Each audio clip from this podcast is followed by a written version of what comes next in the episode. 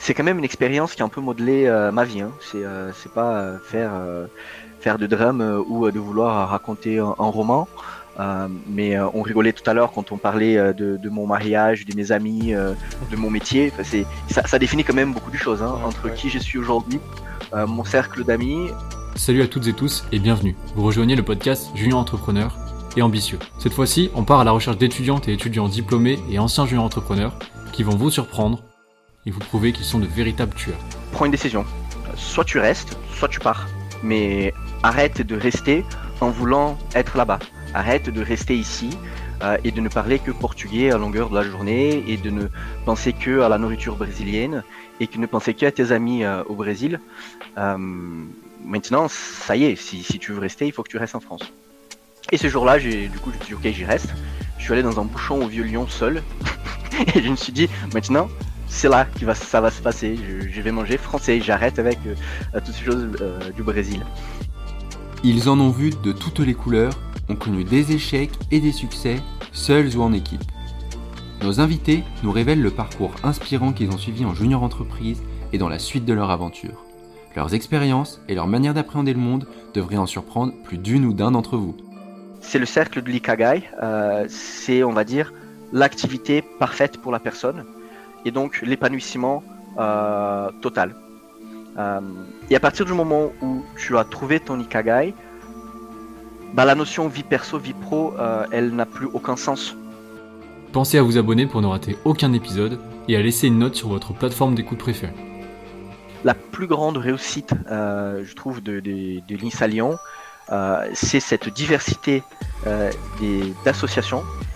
Et quelqu'un qui arrive à la fin des études à l'INSA et qui n'a pas fait une seule association, euh, je ne dis pas que la personne n'est pas bien, je dis juste que je n'ai pas envie de travailler avec. Nous sommes ravis de pouvoir vous partager les échanges riches que l'on peut avoir avec les alumni de nos jeux entreprises et on est sûr qu'ils vous plairont. Salut Kaé. Bonjour. Je suis très très content de te recevoir. Mm. Euh, pour, ce, pour ce nouveau format. Alors, première chose que je voudrais déjà apprendre à, faire, euh, parce que je pense que je vais apprendre beaucoup pendant, pendant ce podcast-là, pendant cet épisode un peu particulier, c'est prononcer ton prénom. enfin, ton nom de famille plutôt. Parce que, euh, alors, c'est Kae Kukzera, c'est ça? Kuchera Toporovic. Toporovic. Ok, bon, déjà, ça donne un indice un petit peu sur, sur ta nationalité. alors, bah, du coup, voilà, c'est le premier épisode de, de cette saga qu'on fait. Euh, après, tous ceux qu'on a fait un petit peu avec Paul euh, en interrogeant des, personnes qui sont actuellement en, junior entreprise, on s'est dit, et ça avait été suggéré pendant certains épisodes, que ça pourrait être intéressant de rencontrer des junior entrepreneurs qui maintenant euh, ne le sont plus, ont eu des carrières florissantes, j'en doute pas, et qui, ont sûrement beaucoup de choses à raconter sur leur expérience de junior entreprise avant et sur leur expérience actuelle. Donc c'est un peu l'objectif. C'était clairement dans les petits papiers, ça avait été suggéré, et maintenant on confirme surtout après, après un post LinkedIn où ça nous avait été encore plus suggéré. Et du coup, on, le fait, euh, on le fait bah, je, suis très content de le faire avec toi, Kae. Euh, en l'occurrence, on va faire des formats où on, sera personne à personne. Voilà. Et donc, euh, et donc bah, ce que je vais te proposer, c'est que bah, on se présente. Alors, je vais peut-être déjà un petit peu introduire. J'ai fait quelques recherches, on va dire, sur toi et j'ai quelques éléments à fournir. Donc, toi, tu as 30 ans, Kae, c'est ça?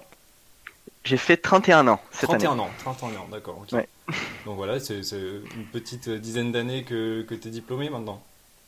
Oui, c'est ça. Quelque chose comme ça. Donc diplômé. diplômé en oui, 2013. 2013. Exactement. Diplômé de l'INSA Lyon. Donc tu as fait euh, filière euh, génie industriel. C'est ça. Et, euh, et, donc avant ça, ce qui est intéressant, c'est que toi tu es né et tu as grandi au Brésil. C'est exact. Je suis né à, à Curitiba, au Brésil. C'est une, une ville, c'est la capitale de l'État du Paraná, dans le sud du Brésil. Euh, je suis né là-bas. J'ai vécu uniquement deux années. Euh, et puis, je suis allé dans un village qui s'appelle São Mateus do Sul. C'est une petite ville de 40 000 habitants, mais au Brésil, c'est vraiment très petit, euh, en mode campagne. Et j'ai passé ah toute mon enfance là-bas. Et je suis revenu à, à Curitiba à mes 14 ans pour le lycée. D'accord, donc tu as fait, as fait tes deux premières années tout petit là-bas, après tu es parti euh, à l'école jusqu'à tes 14 ans et mm. lycée, ok d'accord, lycée de retour dans, la province de tes parents. C'est ça. Et, puis euh, du coup trois ans à Curitiba et en 2000, euh, du coup 2007, je, suis, je suis allé en France. Ok, D'accord. Alors juste avant que tu nous expliques l'épisode de France, je, tiens à préciser quand même que bah, je, je reçois pas n'importe qui. Enfin, moi, je considère que c'est pas n'importe qui. Et euh, ça me fait très plaisir parce que je suis admiratif en même temps de, toute cette expérience que tu as eue. Euh, actuellement, tu es CEO régional du Brésil, de la Suisse, de l'Asie du Sud-Est. Rien que ça. C'est exact, oui. Et, membre du comité exécutif, donc chez Mantou, qui anciennement était le groupe Amaris, qui est un groupe international qui a été fondé bah, en 2007, c'est drôle, de conseil en management notamment. Exactement. Ok. Euh, donc aujourd'hui, pour, présenter Mantou, euh, c'est plus de 55 pays dans le monde, 7500 euh, collaborateurs, je crois que c'est ça. Oui, c'est tout à fait ça, oui. Avec, avec plein de nationalités mm. et un, un demi-milliard de chiffre d'affaires, mm. une croissance à deux chiffres au moins chaque année, mm. enfin bref. Des résultats surprenants. on en a 90 nationalités, pour être exact. 90 nationalités, donc voilà, très très, très, très international. Et puis, bah, euh, encore une fois, pleine croissance. Et en plus, point intéressant, c'est que euh, c'est un groupe qui a été fondé là aussi par euh, deux personnes qui, étaient, qui ont fait l'INSA Exact, Olivier Bourran et Olivier Tisser, deux personnes de, de l'INSA, oui. Tout à fait. Je pense qu'on aura l'occasion de, reparler d'eux. Alors, bah oui, si tu, si tu, veux nous parler un petit peu, bah, nous, te, continuer de te présenter, parce que je l'ai fait, mais tu as certainement d'autres éléments à ajouter. Et puis, bah, nous parler un petit peu de ton aventure, comment est-ce que tu es venu jusqu'en France? Eh bien, comme je te disais, j'ai grandi donc dans un petit village au Brésil, à la campagne. Euh, et puis, à mes 14 ans, euh, je suis allé, on va dire, dans la grande ville, qui était la, plus proche, Curitiba, là où j'étais né, euh, pour faire mon lycée. C'est assez normal au Brésil que les gens qui sont dans la campagne, dans les petits, des petites villes, partent dans les grandes villes assez tôt. Euh, je sais qu'en France, euh, les gens vont pour faire les, surtout la prépa, l'université, les, les, écoles. Euh, au Brésil, ça peut se passer dès le lycée, parce que malheureusement, dans, dans certains villages, les lycées, ils sont, il n'y a pas le même niveau d'éducation dans, dans les différentes villes.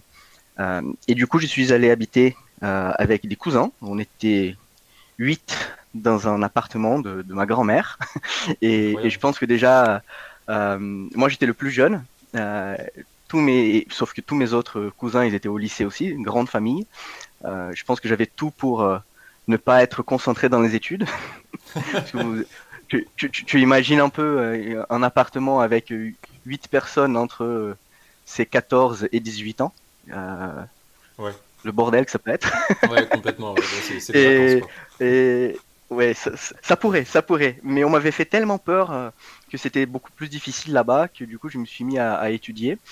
Euh, et puis, euh, donc, à l'équivalent de la terminale là-bas, moi j'avais euh, préparé mes concours pour faire entrer dans une université au Brésil. Au, Brésil, c'est plutôt comme aux États-Unis.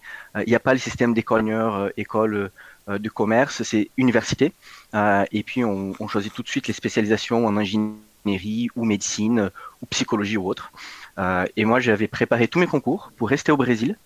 Euh, et euh, plus précisément, j'avais fait euh, un concours pour génie des bioprocédés et biotechnologie de l'Universidade Federal du Paraná. à l'époque, c'était mon rêve de devenir généticien. Je voulais travailler avec ça. et puis, pendant que j'ai préparé mes concours, donc ça c'était fin 2006, pour être exact, octobre 2006, j'ai eu l'information de quelqu'un que je connaissais qui était au, au lycée suisse, là-bas. Mmh. Euh, exact. Euh, et les étudiants du lycée suisse, ils faisaient tous euh, des études qu'à un moment donné, ils, allaient en Europe, soit en Allemagne, soit en Suisse, soit en France. et il y a eu une conférence de, de quelqu'un de d'Amerissa, Monsieur Sanchez, je pense qu'il est au Chili en ce moment. Petite précision, Amerissa, en fait, c'est une filière, filière, internationale qui est, qui est disposée à l'INSA, donc grande école d'ingénieurs, donc enfin grande école dans le sens où il y a beaucoup beaucoup de personnes, bien sûr grande école aussi je, je renie pas mes origines, mais, euh, mais euh, filière internationale qui du coup euh, regroupe des personnes qui, sont, qui ont soit l'intérêt pour la culture latino-américaine, soit des gens qui viennent directement en fait de, cette culture-là. Exact, exact. Et donc je ne connais pas les chiffres aujourd'hui, mais à l'époque, il y avait environ 70 élèves à la première année, moitié latino, moitié français, c'est comme ça que ça m'avait été présenté. Euh, et, quand on m'avait dit, euh, cette personne que je connaissais m'a expliqué euh, qu'elle pensait que j'avais le profil pour y aller. Moi, moi j'ai un peu rigolé au départ parce que j'ai dit, j'avais jamais imaginé quitter le Brésil. J'avais tout préparé, mes concours. je parlais à peine anglais. C'était très très très très mauvais mon, niveau d'anglais. Quand la personne m'a dit va faire tes études d'ingénieur en France, moi j'ai rigolé. J'ai dit un, tu viens avec moi et tu parles à ma place. Et deux, tu payes pour moi parce que parce que pour moi la France c'était le luxe. Donc euh, France égale luxe égale euh, très cher égale je pourrais jamais payer. Euh, et là la, personne elle m'a un peu rassuré. Elle a dit non mais le, français il est il est plutôt simple. je pense que tu peux apprendre. et et l'école elle est publique et l'État paye une partie de ton loyer. Et je fais mais c'est quoi ce truc? C'est pourquoi l'État va vouloir payer mon loyer? Je comprenais pas. Avec ma mentalité brésilienne, c'est limite, je me sentais agressé de me dire que l'État allait payer une partie de mon loyer. euh, bon, du coup, euh, j'ai connu le système des APL et je me suis dit pourquoi pas? Euh, finalement, euh, j'avais pas grand chose qui m'empêchait de venir. Et donc j'ai envoyé mon dossier. j'ai passé mes concours au Brésil et j'avais, à vrai dire, j'avais un peu oublié l'histoire de la France parce que euh, fin d'année au Brésil, c'est pas comme en France. Euh, décembre, janvier, euh, c'est plutôt la plage et, la fête, clairement. En plus, je venais de finir le lycée, j'avais été admis dans l'université que je voulais, j'allais commencer mes cours à l'université en février. donc tout ce que on connaît en France avec les, les soirées, les bisoutages, j'allais faire tout ça en février 2007. et donc j'ai commencé l'université et en mars 2007, j'ai reçu un appel nous avons le plaisir de vous dire que vous êtes euh, admis à l'INSA Lyon. Euh, on vous attend pour l'école d'été en août. Et là, j'ai fait qu'est-ce que je vais faire? Ah, donc, donc je me suis dit, bon, j'avais déjà commencé l'université, j'avais, j'avais déjà tout, tout préparé. Donc je me suis renseigné pour me dire, ok, bon, bah, je vais quand même y aller, mais dans ma tête, j'allais revenir au bout d'un an au Brésil. Parce qu'on m'avait expliqué que à cette époque, je sais encore une fois, je sais pas comment c'est aujourd'hui, mais à l'époque, de ces, de ces 35, on va dire, euh, élèves euh, latinos qui venaient, il y avait la moitié qui rentraient euh, dans leur pays à la fin de la première année. Soit parce qu'ils n'avaient pas tenu la distance avec la famille, on, part quand même, on a 17 ans hein, pour aller à plusieurs milliers de kilomètres de chez nous. C'est très jeune. et donc, soit simplement parce que la, maison nous manque, euh, soit parce que le, système euh, scolaire il est tellement différent que même des gens qui sont brillants dans certains pays, ils peuvent ne pas s'adapter au système scolaire français. D'accord. et donc dans ma tête, je me suis dit bon bah, je pars pour un an. et puis il y a une chance sur deux que je rentre à la fin de l'année, bah, ça va sûrement tomber sur moi. D'accord. donc donc j'ai rentré. et c'est drôle, ce qui est drôle, c'est qu'à on se doute un peu de l'issue aujourd'hui quand on voit comment tu parles français, comment tu ce que tu as fait derrière, euh, bah, on se dit bah non, c'était bah, bah, incroyable, c'était impensable en fait à l'époque. Bah non, à l'époque, euh, j'étais euh, limite en fêtard qui allait venir en France pour dire que j'avais vécu en France pendant un an, pour rentrer à l'université au Brésil après et continuer à faire ma fête. Hein. C'était, j'ai parté de très loin.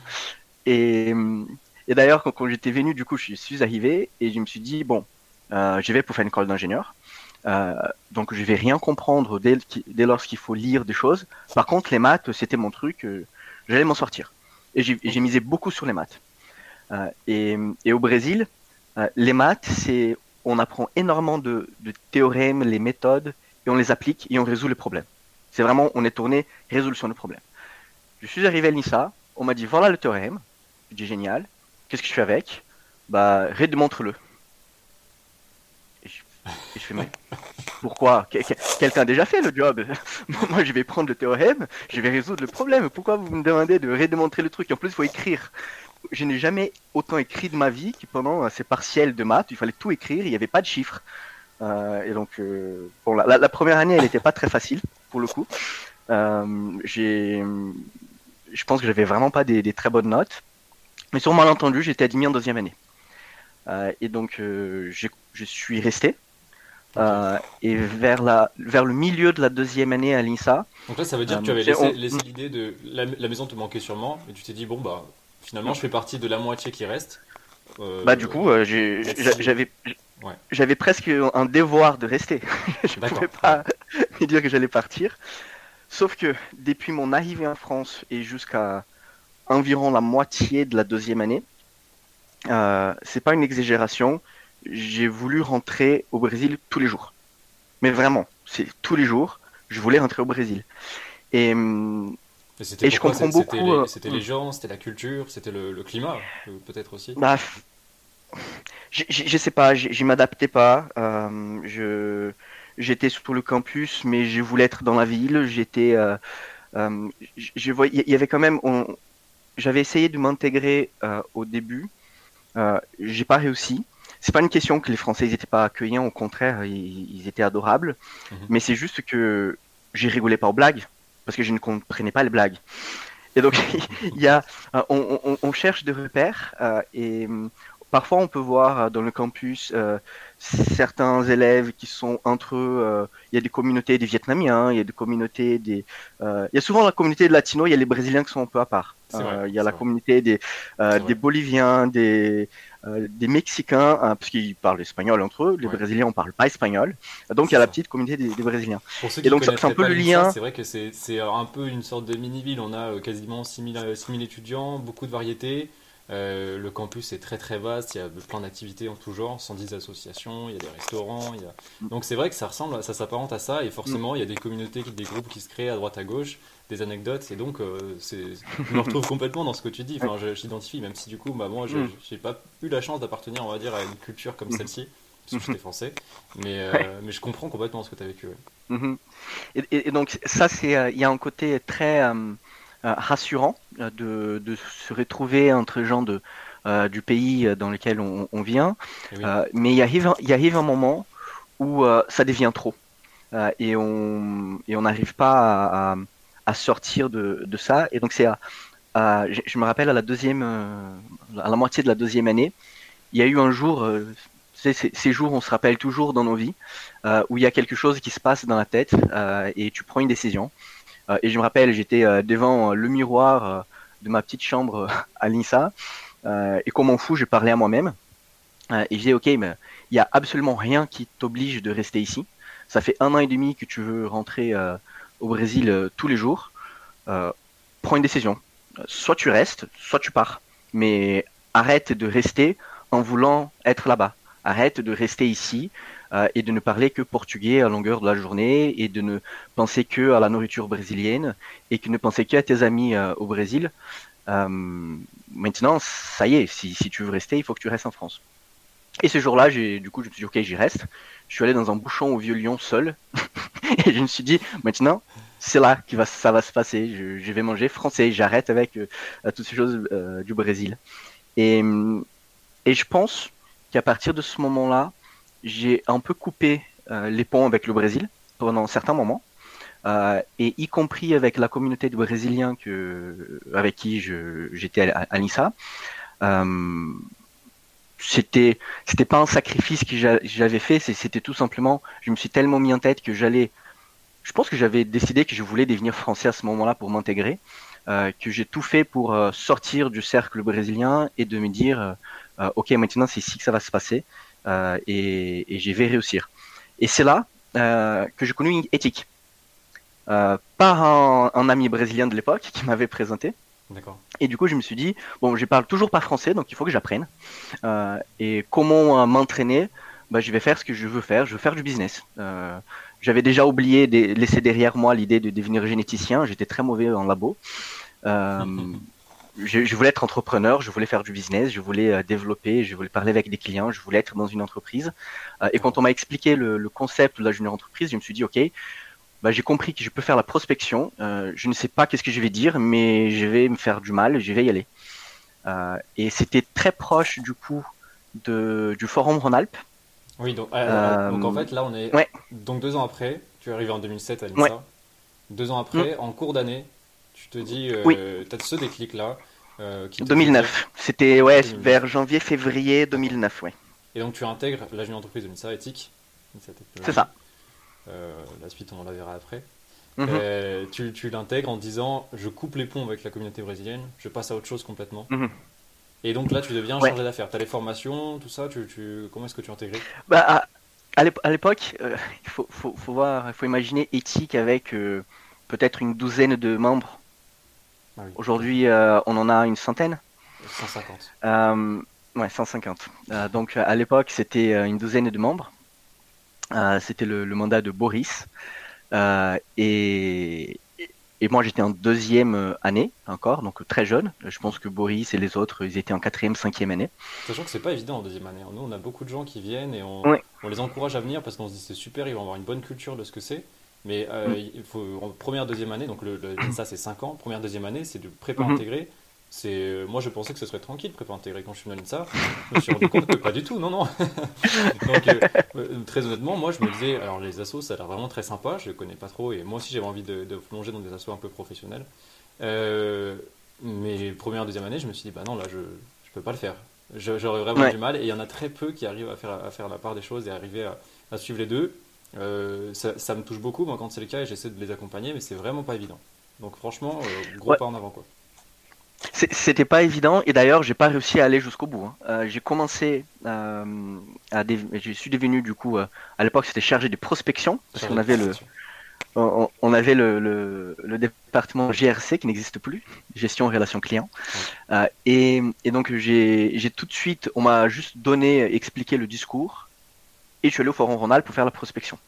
Ok. Forum Ronald, c'est pour expliquer gros gros le plus gros forum je crois de recrutement étudiant qui se passe sur le campus de l'INSA, en l'occurrence, et donc qui regroupe des entreprises euh, un peu en toujours. Alors, j'ai pas les chiffres, très honnêtement, mais donc c'est organisé par une, une asso de l'INSA aussi, euh, par entière, et donc il y a plein plein d'entreprises qui viennent, et c'est souvent là qu'on va trouver euh, des jobs, des stages, des projets de fin d'études, etc.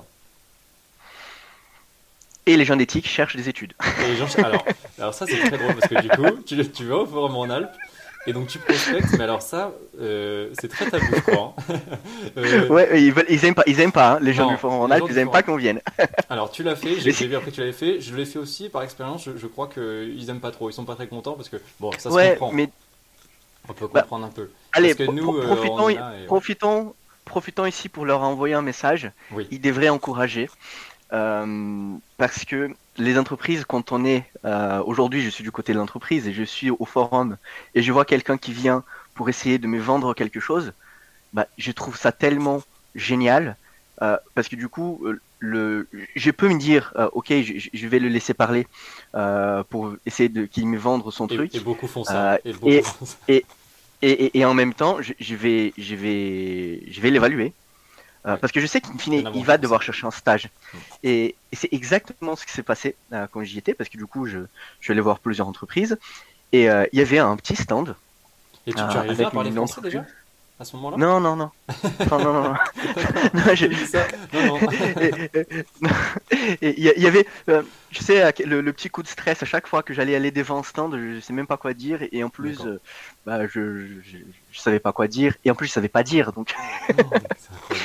Mais du coup, une fois que tu es devant la personne, euh, tu dois te lancer. Ouais. et donc, moi, j'ai tourné ça plutôt en humour, je pense, euh, en, expliquant que je comprenais pas grand chose, mais que j'allais essayer de faire quelque chose. Euh, et bon, à force de me faire mal, euh, je parlais avec plein de gens. Et il y avait un petit stand d'une petite société à l'époque, en 2009, qui s'appelait Amaris. et il y avait donc une personne qui était dans ce, dans ce stand et était seule, qui s'appelle Olivier Bourran, donc le fondateur d'Amaris. et moi, je commence à lui expliquer que, que j'étais membre de la junior entreprise. Euh, et, Olivier, il me dit, vous, vous êtes combien de la JE là aujourd'hui? Et j'ai dit, euh, on est neuf. Donc il dit, bah, va chercher tout le monde, j'ai des choses pour vous. Et moi, je suis parti, mais comme un gamin. Euh, j'étais tellement naïf. Je vais voir tout le monde. Hey, les gars, les gars, j'ai des études, j'ai des études, j'ai quelqu'un qui est intéressé. C'était très difficile de trouver quelqu'un intéressé à l'époque. et, et, je fais venir tout. donc on, s'est aligné, c'est comme les neuf devant Olivier. Euh, et il y a Boris, donc le président de l'époque, qui commence à sortir son joli euh, discours. Euh, et au bout de quelques minutes, Olivier, il le coupe net. Il dit non mais arrête tout de suite. Tu penses vraiment que je vais acheter quelque chose? T'es mon concurrent. Et là, j'ai fait oh, qu'est-ce que j'ai fait? Parce que du coup, moi, je venais d'arriver. Ça faisait un mois. Quand on est en deuxième année de l'INSA, c'est lui qui est en cinquième année. il est déjà il est déjà presque au monde de l'entreprise. C'est l'exemple, c'est le repère. Euh, et, du coup, moi, je me suis dit, ça y est, je, viens me faire virer de l'assaut. Je suis, suis même pas arrivé. et je me faisais plein de films. Euh, et donc, tout le monde se regardait. Et, Olivier, il a dit, bah, justement, vous, aujourd'hui, vous êtes dans une association. Euh, vous êtes mes concurrents sur certains, sur certains projets. mais si vous vous en sortez bien, vous n'allez pas rester à, vie dans l'école. Donc moi, je vais vous recruter à la, porte de la sortie. Et là, j'ai regardé, je me suis dit, c'est pas, c'est pas plus mal. et, et donc, on a commencé à parler, et, donc l'atmosphère s'est détendue un peu. On a compris qu'Olivier, il était très intéressé par les gens de la GE, pas tellement par acheter des études. Bah oui, et, lancement c'est exactement la même chose. On, faisait de la prospection. Euh, et d'ailleurs, dans les formations de, euh, pour manager à Marie, c'est dans la partie concurrent, il y a une petite partie junior entreprise. Hein. Euh, c'est identifié comme, comme des concurrents. Euh, j'ai pas vu la nouvelle version, c'est lié encore, mais ça, ça y était quand, quand j'ai fait mes formations. C'est la question d'ailleurs, on a une formation hier par, par Thomas Petit, que je salue, qui est, qui est directeur opérationnel à Lyon maintenant, et qui nous a formé sur la prospection. Et justement, c'était une question de Paul qui lui a demandé, mais on est concurrent ou pas? C'est drôle. Euh, euh, Parce qu'on est partenaire, mais oui, on est concurrent. On, peut l'être, ouais. Et, et, et, du coup, euh, bon, on en a continué à parler et on a et moi j'ai gardé le contact du coup de d'Olivier, qui nous avait transmis le contact de Jean-François Tunet, qui était qui est cofondateur de la société et qui aujourd'hui et qui était à l'époque directeur France. Et donc c'est avec lui qu'on a noué en contact en 2000, euh, là on est en 2009. Quelques semaines ou quelques mois après, euh, j'ai dû quitter la jeune entreprise. Enfin, je sais pas que j'ai quitté, j'ai arrêté justement parce que j'étais en fin de deuxième année euh, et, j'ai galéré comme pas possible. D'ailleurs, j'ai redoublé cette année-là, la deuxième année. Ce qui était a posteriori, quand on réfléchit en regardant le passé, la meilleure chose qui me soit arrivée, ce redoublement. parce que du coup, la deuxième année, j'ai pu la deuxième, deuxième année, c'était quand même plus simple. J'ai pu revenir à la junior entreprise. Euh, j'ai pu me concentrer beaucoup plus. J'ai pu avoir un, classement beaucoup mieux ce qui m'a permis de faire génie industriel, qui du coup était ce que je voulais vraiment faire avec un côté plus de gestion. Euh, et finalement euh, sortir du labo, comme je t'ai expliqué, où, où j'étais vraiment pas bon. et donc c'est la deuxième deuxième année que que je me suis vraiment impliqué en devenant responsable du pôle prospection et qu'on a créé du coup, ça c'était 2010, c'était 2010, euh, le partenariat avec Amaris. Euh, on a signé le tout premier avec Jean-François Tunet. Et là, c'était le, président, c'était Malouane, Malouane Nejar. et donc avec Malouane, on a, on a commencé à faire les premières formations. et, c'était très rigolo parce que on allait dans les anciens bureaux d'Amaris à la part Dieu et on amenait les membres d'éthique et on était comme des fous. On, arrivait dans l'entreprise, euh, on, voyait vraiment une énorme valeur ajoutée de se dire, mais grâce à cette association, on est dans le siège d'une société du conseil, euh, on va faire les mêmes formations que leurs managers ont, c'est génial, on avait vraiment des étoiles dans, les yeux. Et, donc là, c'est 2010, 2010-2011. Et puis, bah, les choses sont faites naturellement. Je me suis candidaté à la présidence du mandat 2011-2012. Euh, et donc, j'y suis resté. Donc là, ça commence à faire un petit paquet d'années parce que j'ai fait un bout de 2009, un bout de 2010, un bout de 2011, un bout de 2012. Euh, donc, Ethique était devenu presque ma maison. Hein. Voilà, euh, bah oui, oui. Donc, on, arrive vraiment au point fatidique. Pourquoi est-ce que tu es là aussi? Parce que tu as eu toute cette expérience à l'entreprise, très très riche, jusqu'au mandat 11-12 où tu étais président. Et donc là, tu, Exactement. tu passes manager. quoi. Ouais. Et, mais quand, quand, Olivier m'avait expliqué en 2009 c'était quoi euh, le métier de manager, je me suis dit c'est ça que je veux faire. D'accord. C'est, exactement. J'avais cette idée en tête euh, qui, a, qui s'est développée 2009, 2010, 2011 et pour moi c'était une, une certitude à la sortie de l'INSA, j'allais faire ça. Et c'était tellement sûr dans ma tête que je voulais faire ça euh, que pour mon stage de quatrième année de GI en 2012, euh, Jean-François, parce que j'étais tout le temps en contact avec les gens d'Amaris, Jean-François m'avait proposé un stage euh, de quatrième année pour rester, euh, pour aller chez Amaris. et je me rappelle très bien, j'étais avec lui dans son bureau et je dis, écoute Jean-François, je je sais pas si vous allez vouloir de moi à la fin, mais je vais tout faire pour être recruté à la fin de mes études ici. Est-ce que tu penses que ça serait pas plus intéressant que j'aille faire mon stage de fin d'études dans une autre société, enfin le, stage pardon de quatrième année dans une autre société, euh, pour apprendre des choses qui pourraient m'aider à être un meilleur manager plus tard. Euh, et là, il me dit, va faire acheteur dans un grand groupe. Et je fais, bon, ok. Donc journée de métier, euh, génie industriel, j'arrive avec mon CV, je vois plein de sociétés, je vais voir L'Oréal, je dépose mon CV chez L'Oréal, je passe un entretien, on m'appelle pour un deuxième entretien, j'y vais à Paris, je suis pris dans un stage chez L'Oréal. Et j'y vais chez L'Oréal pour faire acheteur en me disant, bah, dans un an, ça va m'aider à être un meilleur manager. J'ai failli rester parce que j'ai vraiment adoré. Ah mais, comme, mais, comme, dans ma tête, euh, je me suis dit non, je vais être manager chez Amaris. Je suis revenu en cinquième année pour faire mon stage de fin d'études du coup. C'est drôle, tu, tu, parles de ça et, euh, et tu, tu, me mets dans une situation pas très bien. Parce que je vais parler très personnellement, mais c'est des problématiques que je me pose aujourd'hui. Je suis en quatrième année, je suis en génie industriel et le métier de manager, je l'aime beaucoup. Euh, parce que avec éthique, j'ai beaucoup expérimenté. Et c'est les questions que je me pose, donc c'est incroyable de, se dire est-ce que je vais aller dans un grand groupe faire de la production, est-ce que j'ai besoin de diversifier mon profil? Euh, J'attends la suite. Euh, bon bah du coup non c'est ce qui m'avait beaucoup aidé pourquoi bah, j'ai compris après pourquoi c'était intéressant parce qu'il y avait un côté euh, aller vers l'externe parce que quand on est manager on ne travaille pas qu'en interne dans la société, donc on doit se faire mal, on doit sortir de sa zone de confort, on doit aller euh, contacter des sociétés qui veulent peut-être pas nous rencontrer, euh, comme quelqu'un qui fait de la prospection dans la entreprise. Euh, l'acheteur, finalement, quand il fait du sourcing, il doit aller chercher du fournisseur. Mmh. on peut avoir l'impression que tout le monde va vouloir travailler avec soi, mais pas toujours. Donc il y a des fournisseurs où c'est parfois plus difficile que des clients. Donc il faut, quand même les convaincre qu'on va les faire entrer dans le panel fournisseur, etc. Euh, derrière, il y a tous les aspects négociation, compréhension du mindset euh, d'une société, comment ils achètent. Euh, moi, je faisais des achats de production pour L'Oréal. donc, c'était, j'achetais pas le produit, j'achetais l'opération qui allait faire le produit soit sur des opérations de, de, remplissage, soit sur des opérations de fabrication, euh, mais c'était toujours, euh, on achetait une production. Donc c'était du service finalement ce que j'achetais. Euh, Et en B2B pour, euh, oui, oui, oui, oui, toujours. Oui, oui, c'était des fournisseurs. Beaucoup dans le B2B. Euh. Oui, oui, oui, oui, j'ai fait beaucoup de B2B, oui. Euh, et donc j'ai fait, j'ai fait mon stage chez L'Oréal et c'était, j'ai vraiment adoré. Euh, je suis arrivé pour faire une mission, j'en avais fait une douzaine à la fin de, de mon stage. J'ai fini avec 5, ou 6 mètres de stage. Ah parce que bah, j'aimais tellement que dès lors que j'avais 30 minutes, j'allais voir quelqu'un d'autre. J'ai dit donne-moi quelque chose. Et on était dans un open space, donc c'était plutôt facile. Euh, je me tournais, j'ai demandé des choses à faire.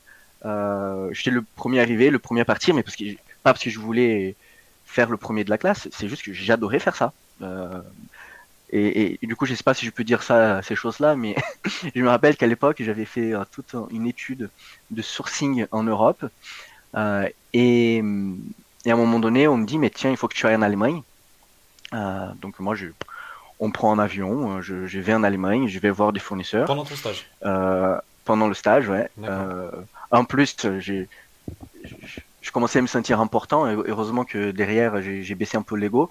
Mais j'étais en quatrième année, on me prend un billet en, classe exécutive pour aller voir des fournisseurs en Allemagne. J'arrive là-bas, il y a des fournisseurs qui viennent me recevoir à l'aéroport, qui m'amènent dans un très bon resto. Je passe la journée à voir leur ligne de production, à poser des questions et tout. Je reviens après, je vois tous les stagiaires de L'Oréal qui, me font un peu la tête. Je dis mais qu'est-ce qui se passe? Qu'est-ce que j'ai fait? Et là il me dit mais tu sais qu'il s'interdit de faire ça? Pourquoi? Bah, Parce qu'il est stagiaire, on peut pas partir ah bah ils avaient besoin de moi, donc je suis parti. Mais en fait, j'ai oublié que j'étais stagiaire, j'étais là, il fallait faire plein de choses. Euh, et donc, je, pense que j'avais laissé une, une... Enfin, j'ai eu des bons résultats, j'avais fait beaucoup de négociations, euh, et, et j'avais eu une proposition de, de L'Oréal pour revenir faire le stage de cinquième année là-bas, euh, toujours dans les achats. Mais là, du coup, j'ai dit non, j'ai fait ça pour être manager, je vais être manager.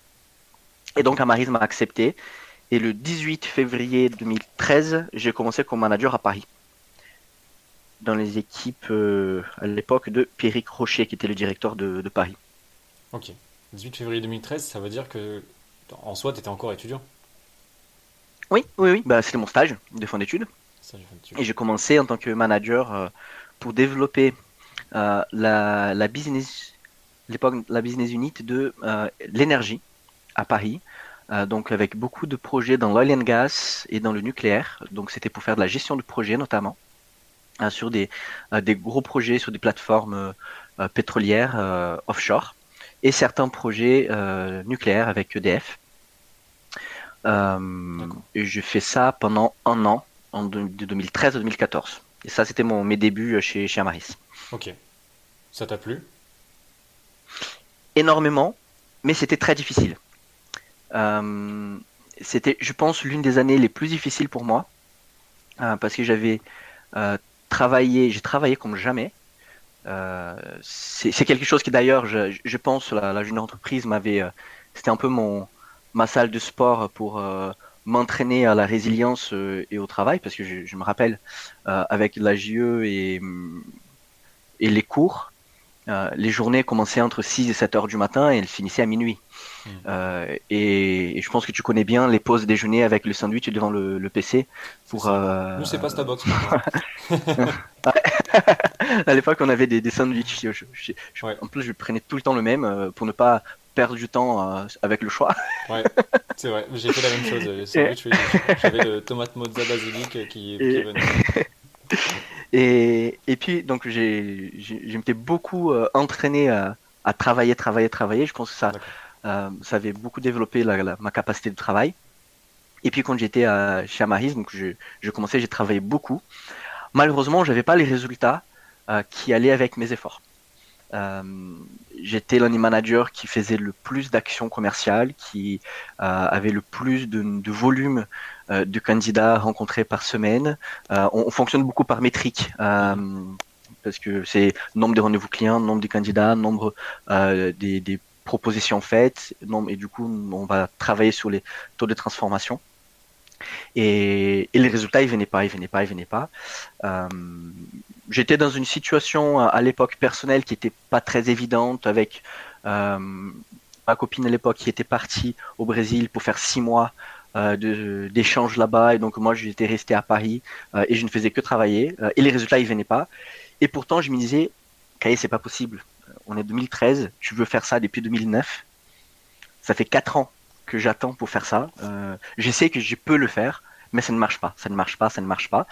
Euh, beaucoup de proches disent à l'époque que j'étais presque en dépression, mais tu quand on, est en dépression, on ne se rend pas forcément compte. Donc moi, j'ai continué, j'ai continué. Euh, et, pour m'aider encore plus, j'avais une, une, très belle proposition de L'Oréal, de nouveau, euh, pour aller euh, prendre un peu la responsabilité euh, d'une partie des achats euh, en Angleterre sur la, la, marque des Body Shop qu'ils avaient acheté à l'époque. D'accord. Euh, donc L'Oréal avait acheté, ils avaient acheté des Body Shop, leur siège était en Angleterre euh, et ils voulaient me recruter euh, sur un poste marketing et achat. Okay. Parce que c'était des petites équipes. Euh, et donc, c'était super comme proposition. Et c'était vraiment au plus bas de, enfin, plus mal de, de ma crise de, de 2013, cette, cette, cette, cette, proposition. Euh, et c'était une énorme lumière, me disant, euh, bah, je sors de là où je suis euh, et j'y vais vers quelque chose de mieux. Ok. et donc, tu vivais comment à Paris à ce moment-là? J'ai vivais mal. euh, j'ai, bah, comme tout jeune diplômé à Paris, je pense, bah, je, euh, avec un, en plus, ce qu'il faut savoir, c'est quand on est manager, on a une rémunération qui est basée sur les résultats. Donc, on a un fixe qui nous permet de payer le loyer euh, et vivre. Euh, et puis on a le variable qui nous permet euh, de, faire un peu plus. Mais quand on n'a pas de résultats, il ben, n'y a pas de variable. C'est normal. C'est la logique d'entrepreneurial. Il n'y a, y a, pas de business, il n'y a, pas, y a pas de rémunération. bien sûr, il y a le fixe, mais ça, c'est la base. Euh, sauf que moi, du coup, j'habitais, je, je, venais te dire que j'avais ma copine de l'époque qui était partie au Brésil, ouais. et moi, j'avais un appartement pour deux à Paris. Donc, un appartement pour deux à Paris, je, je connais plus les prix aujourd'hui, mais à l'époque, c'était en 36 mètres carrés, et on payait 1350 euros euh, de loyer. C'est encore plus cher euh, maintenant, mais... mais avec le avec le fixe de 1000 euh, l'époque 1600 1700 mmh. euh, j'ai payé le loyer il restait pas grand chose donc okay. Euh, il y avait la je ne faisais que travailler. J'étais seul à Paris, j'étais pas bien. Euh, j'ai demandé parfois encore de l'argent à ma famille du Brésil pour m'envoyer pour que je finisse mes mois, euh, parce que j'arrivais pas m'en sortir. Et puis j'avais cette belle proposition pour partir en Angleterre pour un super poste pour, pour L'Oréal. Et tu pensais au Brésil à ce moment-là? Parce qu'en plus ta copine est retournée vraiment chez toi, quoi. Ouais, non, mais du coup, à cette époque-là, déjà, je me disais que j'allais rentrer au Brésil trois ans après. Mais qu'il fallait que si j'ai rentré au Brésil, mon, mon, diplôme n'était même pas reconnu, ça, serait compliqué. Et moi, je voulais rester en France pour commencer à travailler. Et, donc, au plus mal, euh, en 2013, j'ai, non, c'était du coup euh, fin 2013, tout début 2014, là par janvier, euh, j'ai décidé, j'ai, dit non, je ne vais pas prendre la solution qui me paraît la plus simple aujourd'hui, qui est finalement d'accepter la proposition de, de L'Oréal et d'y aller.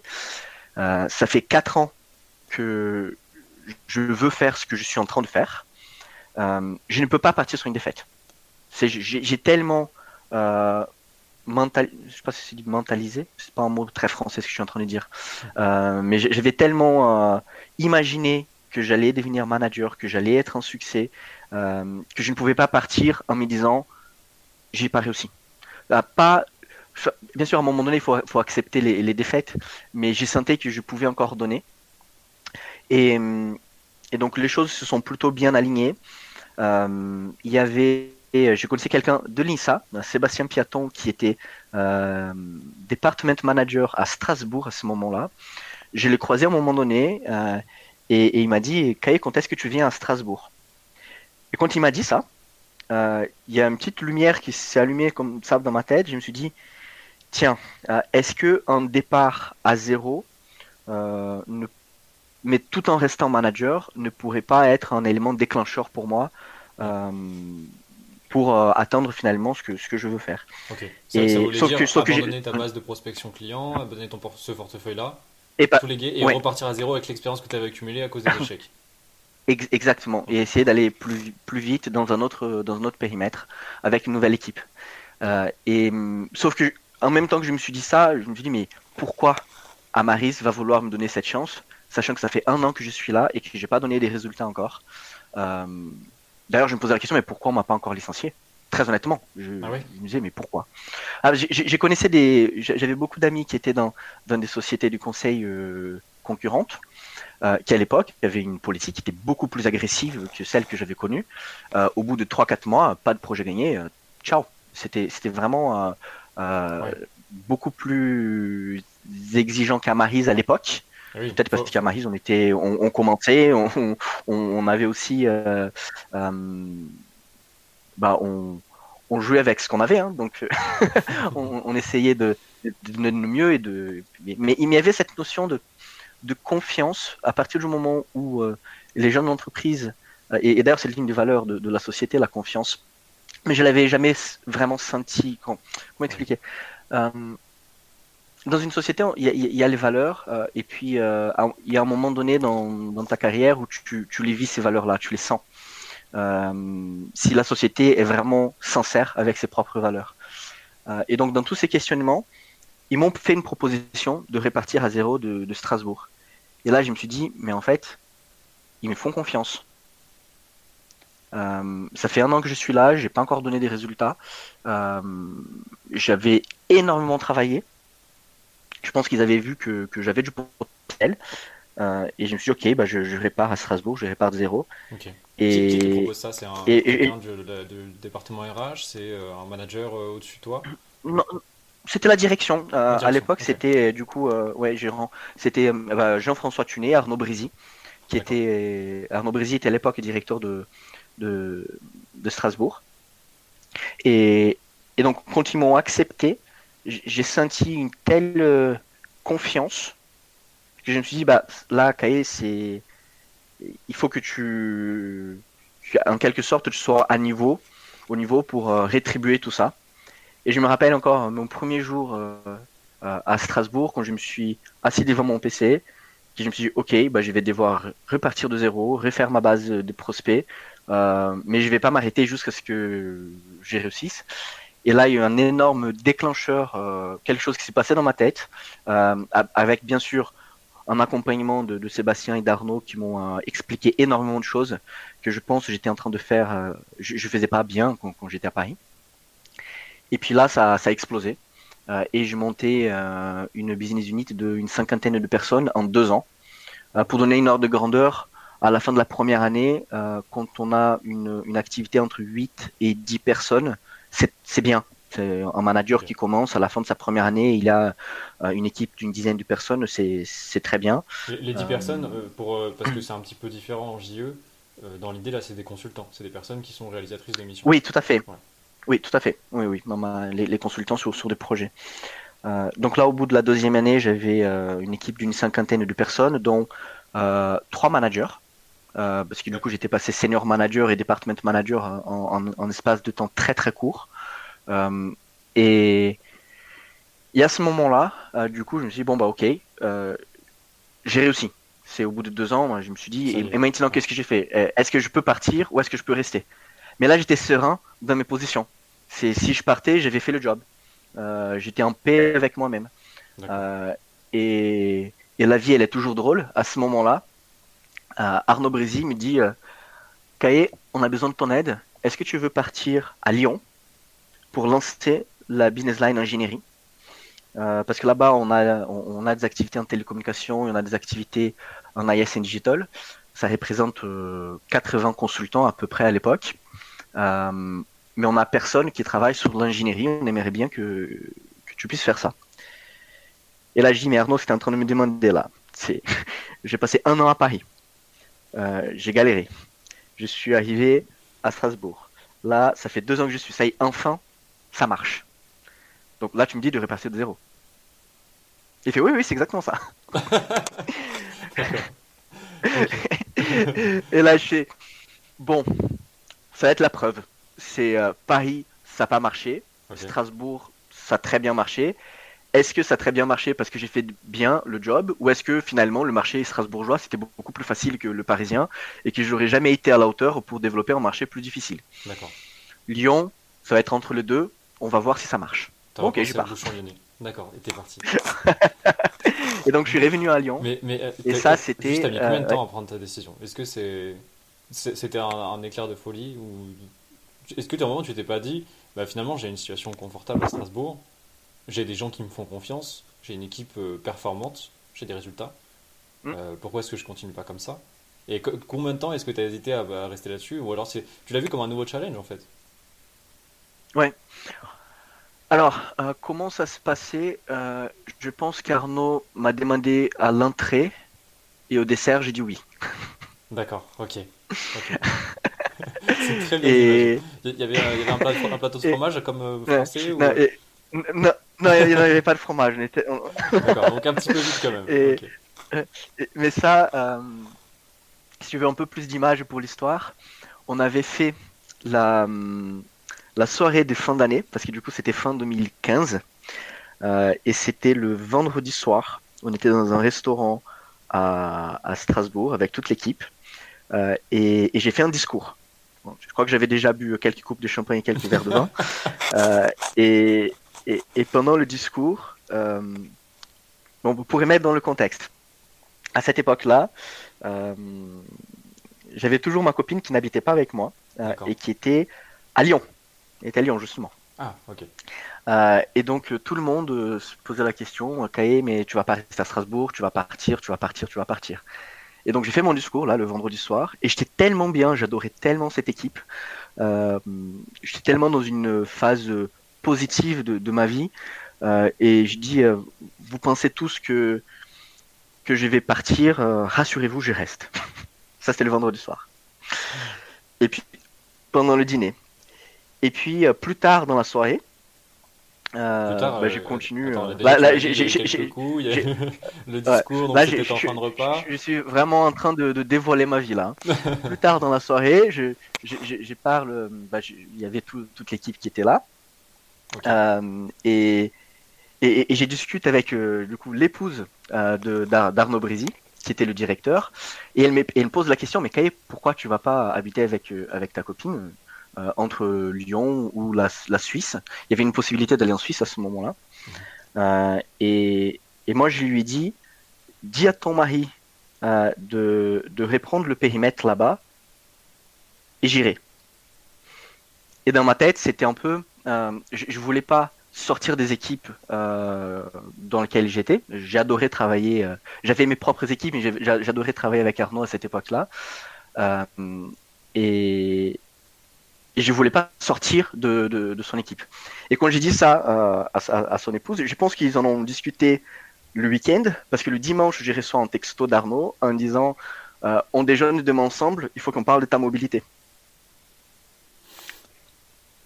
Et, là, je me suis dit Qu'est-ce que j'ai raconté Qu'est-ce que j'ai raconté vendredi soir? Donc, euh, oh donc on, déjeune ensemble le lundi et le lundi soir, bah, c'était décidé, j'allais partir à Lyon. Ok, incroyable. Et donc, je suis parti de zéro. En, une soirée. Euh, ouais. ouais. qu'on quoi. Ça peut être décisif. et, et, donc, je suis, parti à Lyon euh, en avril 2016, du coup, le temps que les choses se mettent en place. Et, et, je suis vraiment allé pour partir de zéro. Je suis arrivé là-bas. Euh, on venait à peine de recruter un manager. Euh, qui est venu dans mon équipe pour m'aider. Donc on allait être deux à développer l'ingénierie. On avait donné un, petit coup de boost. Et je suis arrivé. Je suis pas allé dans un bureau.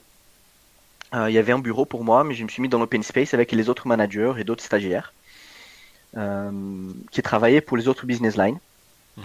Et, je me rappelle la, directrice de, de l'époque de Lyon, elle avait un peu vu ma venue comme quelqu'un qui voulait prendre sa place, alors que très honnêtement, j'avais beaucoup d'ambition, mais je m'étais jamais posé la question de, prendre sa place, euh, de la faire sortir ou quoi qu'il soit. Mais je crois qu'elle avait un peu accueilli de façon un peu méfiante ma...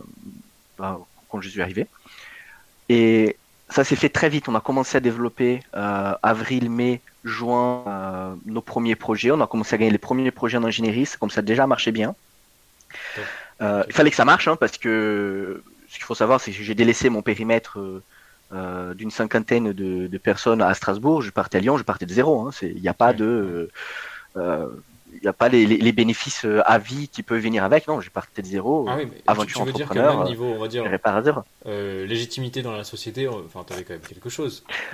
légitimité, oui, mais, mais, mais oui, le poste, il était là, mais si on réfléchit à des choses très concrètes, type rémunération, le variable, il est fait autour des résultats que tu apportes à la société. À partir du moment où euh, j'avais sorti euh, le, périmètre que j'avais développé, euh, bah, j'ai pris le risque de, perdre tout ce que j'avais fait jusque-là. Donc, euh, donc, fallait que ça marche. J'avais six mois pour faire que ça marche. ce que j'avais fait en deux ans, il fallait qu'en six mois, je, je réfasse à peu près pour revenir au niveau que, j'étais avant. et donc, j'ai commencé, et au bout de trois, quatre mois, trois mois, ça a commencé à bien fonctionner cette, euh, cette directrice a démissionné. Euh, et quand elle a démissionné, on, on m'a appelé et on m'a simplement expliqué, ok, je, on aimerait que tu reprennes euh, ah, le bureau. Et là, j'ai fait, non mais les gars, vous allez trop loin là. Il y avait d'autres managers qui étaient très bien, qui étaient arrivés presque en même temps que moi dans l'entreprise sur place. et et qui avait des bons résultats. Euh, mais encore une fois, il y avait cette notion de confiance qui s'était qui s'était créée. Et je me suis dit bon bah ok, je, je prends le pari. Euh, et on m'explique bon par contre, on est en on est en mai. Le bureau il est en décroissant 2016. Le bureau il est en décroissance. Euh, donc euh, tes objectifs c'est que euh, à la fin de l'année il y ait 30% de croissance sur l'année dernière. Quoi? Il est en décroissance, mais... on te demande de relever la courbe et, avec faire 30 de chiffres. croissance. Ouais. Et ça c'était en mai, donc ça veut dire qu'il fallait déjà rattraper le retard de, janvier à mai, donc on avait déjà pratiquement perdu la moitié de l'année euh, et il fallait euh, inverser la courbe. Et je ne sais pas qu'est-ce qui s'est passé, mais cette équipe lyonnaise, ils étaient géniaux c'est pas moi qui ai, qui ai gagné des projets, c'est les équipes. bien, sûr, j'en ai fait quelques-uns, euh, mais l'équipe, c'était vraiment génial. On a travaillé, mais comme des fous cette année. Et on a fini l'année, euh, j'ai plus les chiffres exacts en tête, mais avec plus de 70% de croissance. Euh, et là, ça avait explosé et, le bureau, a commencé à vraiment grandir, grandir. Euh, on a triplé de taille dans l'espace de deux ans et demi. Euh, nos concurrents ne nous connaissaient pas à Lyon. Euh, on est d'un coup devenu l'une des dix plus grandes sociétés lyonnaises dans le conseil. On est sorti de nos petits bureaux au Britannia et on, a pris les, jolis meubles là qu'on a à la, à la aujourd'hui. et, et, et à partir de là, c'est où je pense que c'était un peu la, ma confirmation propre dans, l'entreprise. J'avais passé par une phase très difficile parisienne dans laquelle j'ai développé, je pense, la résilience et la confiance. j'ai explosé en, quelque sorte sur Lyon, sur Strasbourg, pardon, euh, je donnais beaucoup des, résultats en propre, euh, parce que Strasbourg, c'était beaucoup des projets que j'ai gagnés en direct. Euh, donc j'ai appris à, gagner beaucoup aussi en relation client, sur ce type de problématiques. Et puis Lyon, c'était la confirmation que c'était pas un coup de chance Strasbourg, ça pouvait bien fonctionner. Et, donc à partir de là, j'ai développé, j'ai pris la direction du Brésil, du sud de la France, de la Suisse, et puis et puis c'était parti. Ok. Donc là, tout, tout s'accélère à fond. Quoi. Après cette croissance, euh, c'était parti. Tu, tu te lançais dans Maris, euh, c'était toute ta vie. C'est ça, ouais, c'est ça. Non, mais c'était, c'était hyper plaisant aussi parce que euh, il y a, on, on, quand on est dans des métiers comme ça, on ne peut pas faire semblant. Parce que il y a une chose qui parle pour toi, c'est tes résultats s'il n'y a pas des résultats, tu peux pas essayer de faire une jolie présentation et expliquer pourquoi tu as de mauvais résultats. c'est, ça, ça, marche pas. C'est euh, soit tu as développé une activité et elle existe, elle est là, euh, soit elle n'est pas là. Euh, donc c'est, très simple en fait si on veut regarder la, la, performance en in fine de quelqu'un. c'est pas toujours dans un laps de temps court, c'est pas toujours pourrait dire juste parce que euh, les résultats ne viennent pas directement euh, avec le niveau d'effort que tu mets. la seule certitude qu'on a, c'est que si tu arrives à maintenir un niveau d'effort très élevé mm. pendant une durée de temps euh, donnée, les résultats vont arriver. Mm. Ça, c'est. Et, il faut y croire. Faut... après, c'est vrai pas il y, a aussi des contraintes, il y a des facteurs. Bah, typiquement, on est très bien placé pour dire que bah, avec la crise sanitaire et donc économique qui vient derrière, ça, joue aussi. Mais malgré tout, tu restes convaincu que oui. on le voit.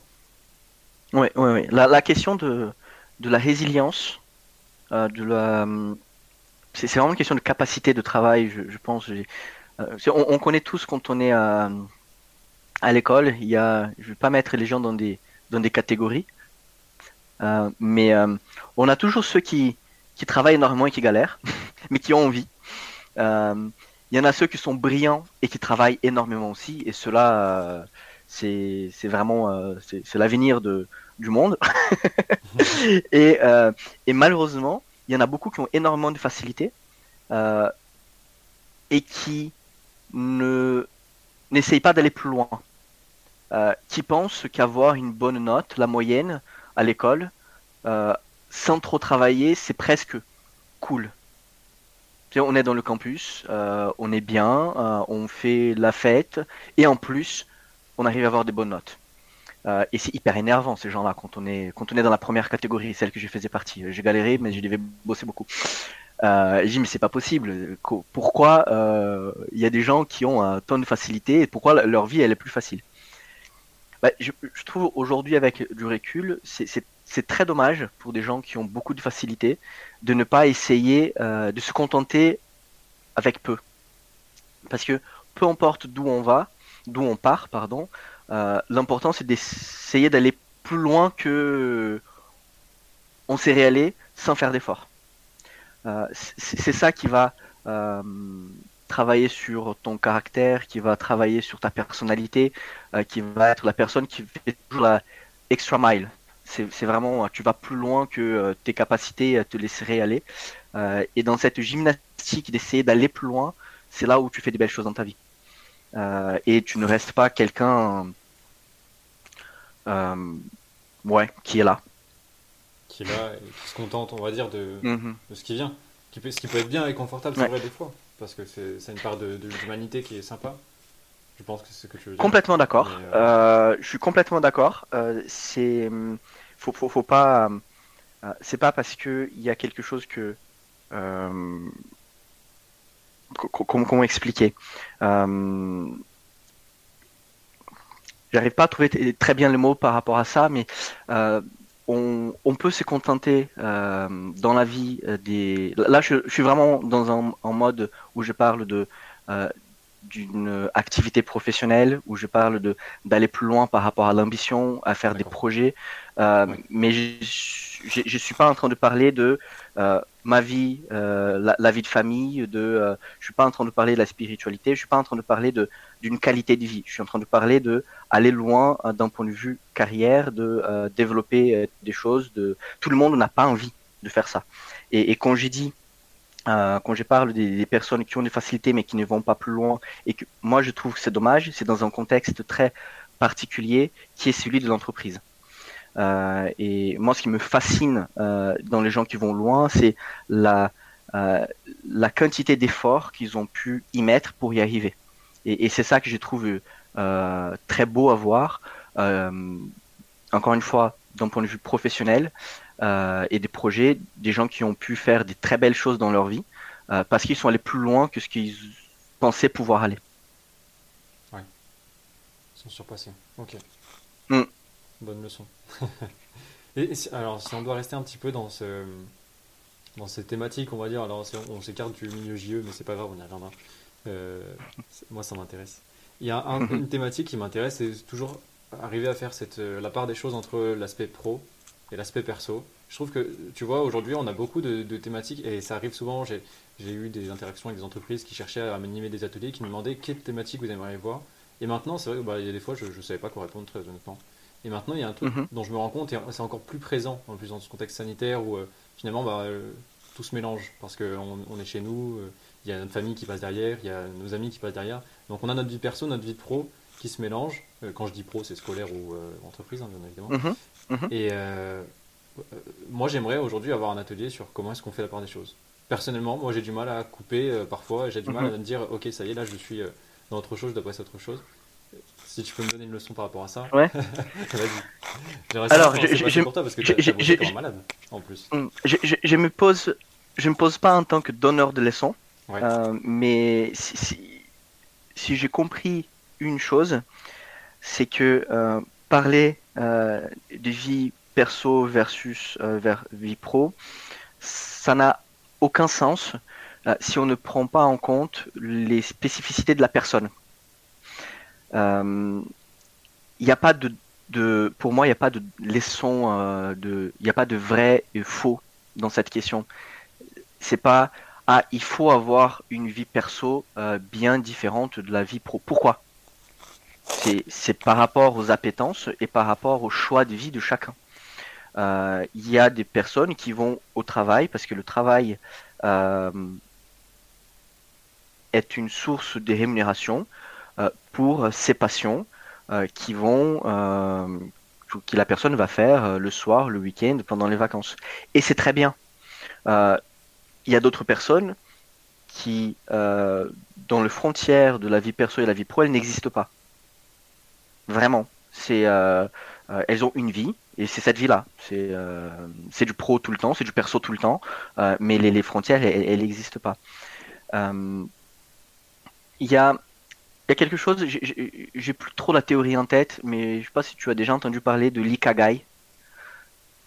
c'est une, c'est une philosophie japonaise de comment on, des activités qu'on peut faire dans la vie. Donc je vais essayer et, tu m'excuseras si euh, c'est pas si derrière tu regardes le schéma et c'est pas exactement ce que j'ai dit, mais l'idée elle, elle euh, Il y a des choses dans la vie qu'on aime faire. On, adore faire des choses. Euh, et tu peux imaginer un cercle. Puis tu imagines un autre cercle qui vient avec une qui va superposer un petit peu à ce cercle-là, avec des choses sur lesquelles tu es bon. Donc des choses que tu aimes faire, des choses que tu es bon dans ce que tu fais. Euh, l'interaction entre ces deux cercles-là euh, est dans le domaine de tes passions. Ok. Non, seulement je suis bon dans ce que j'ai fait, en plus j'aime faire ça, donc j'ai fait plus, donc je suis encore meilleur. Euh, puis il y a un autre cercle, c'est les choses pour lesquelles tu peux être payé pour. Donc, l'interaction entre le cercle des choses pour lesquelles je suis payé pour et je suis bon, ça c'est ta profession. c'est pas t'es pas obligé d'aimer. Hmm. Tu peux être bon dans quelque chose, tu peux être payé pour, et ça peut te suffire à vivre euh, sans passion. Mais c'est ta profession. Après, si tu prends ces trois cercles-là et tu prends du coup euh, les choses que tu aimes faire, les choses sur lesquelles tu es bon et les choses que tu peux être payé pour, voilà, bah ça va te générer euh, un sentiment de, euh, de joie, de, de, vouloir faire encore plus et, de, et de sérénité. Sauf que si tu ne fais que ça, si, si tu passes ta vie à faire quelque chose, je suis bon, j'aime et je suis payé pour, à un moment donné dans ta vie, tu vas pouvoir avoir un sentiment de inutilité. Parce qu'il y a un quatrième cercle qui est très important, c'est euh, ce dont le monde en a besoin.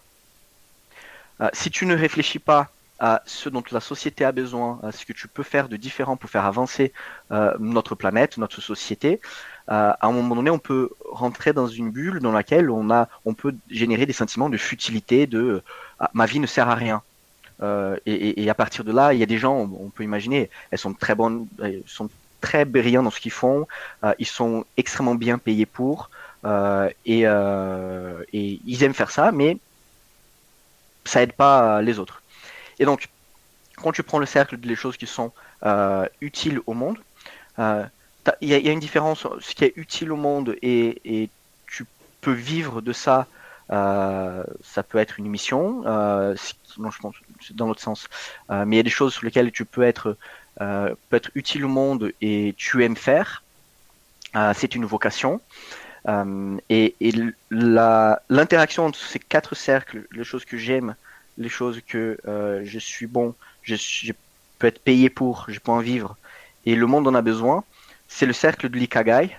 c'est, on va dire, l'activité parfaite pour la personne et donc l'épanouissement euh, total. Euh, et à partir du moment où tu as trouvé ton Ikagai, bah, la notion vie perso, vie pro, euh, elle n'a plus aucun sens. Parce que c'est pas mon travail, ma vie à la maison. C'est je suis en train de faire une activité dans ma vie qui me procure un épanouissement, euh, qui me procure une source de, de, vie parce que je dois manger, parce que je dois me protéger, parce que je dois vivre. Euh, J'aime faire ça. Euh, en plus, j'ai un sentiment de performance parce que je, je suis bon dans ce que je suis en train de faire. Et en plus, ça peut aider le monde. Je ne dis pas qu'il faut absolument qu'on passe notre vie à chercher notre ikagai comme les Japonais y font. Parce que y a, y a c'est une île au Japon si ça t'intéresse, euh, et, ils cherchent vraiment l'épanouissement total de, avec leur ikagai moi, je vois ce schéma-là et, j'essaye de, composer dans ma vie une espèce de balance entre euh, ce que je peux faire qui peut aider le monde, euh, sur quoi je suis bon, euh, sur quoi je peux en vivre et sur quoi et ce que j'aime faire. et si mes quatre cercles sont plutôt équilibrés, bah, peut-être j'ai pas trouvé mon ikagai parfait, mais ma vie elle est équilibrée en quelque sorte. Et donc je préfère réfléchir plutôt à ça que me dire j'ai mes heures de bureau, et j'ai mes heures de, à la maison parce que je peux être très heureux au bureau comme je peux être très triste à la maison ou vice versa.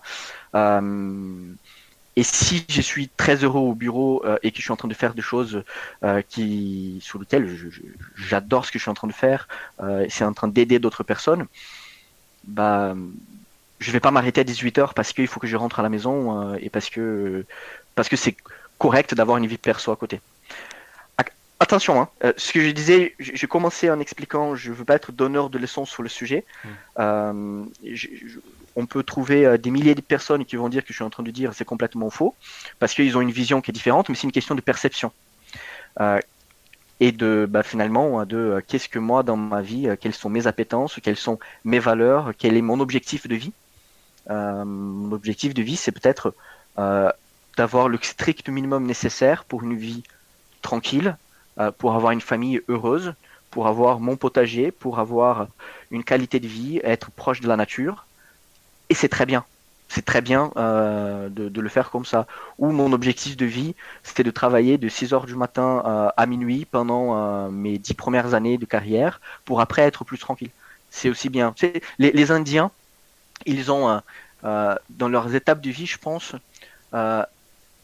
c'est jusqu'à leurs 20 ans c'est la phase euh, de euh, euh, de, de connaissances. J'apprends, j'apprends, j'apprends. Puis je crois que c'est entre 20 ans et 30 ans, ou entre 20 ans et 40 ans, c'est j'ai construit, j'ai construit, j'ai construit. Et puis à partir de 30 ou à partir de 40 ans, c'est je donne, je donne, je donne. Euh, et, donc on, va voir, je crois que c'est plutôt 20 ans, 40 ans. C'est vraiment. J'aime bien cette perception et je trouve qu'on s'y retrouve vraiment, même. en tout cas, même dans mon expérience d'entrepreneur, donc j'ai entreprise, les assos et tout, je trouve qu'il y a ça et en fait c'est dans plein de trucs ça se retrouve dans plein de choses. Même dans un sport, euh, c'est la même chose. Au début, tu apprends, après tu pratiques, après tu transmets. C'est, enfin, pour moi, c'est mhm. un très bon exemple de vie. C'est, ouais. Et, et, ça, les, Indiens, ils sont très bons pour ça parce que du coup, ils ont une notion de, euh, de recherche à la richesse mm. que peut pour, parfois, comme occidentaux, on ne comprend pas. Euh, entre leurs 20 et 40 années, il n'y a que ça qui compte dans leur vie. Et, et, puis on peut se dire, mais ces gars-là, ils sont fous, ils ne font que travailler. C'est pas possible. Euh, et je dis pas tous les Indiens, hein. comme, comme toujours, mais il y a, y a, cette, cette vision de euh, bah, entre mes 20 ans et mes 40 ans, il faut que je travaille. J'ai pas de vie perso, je travaille.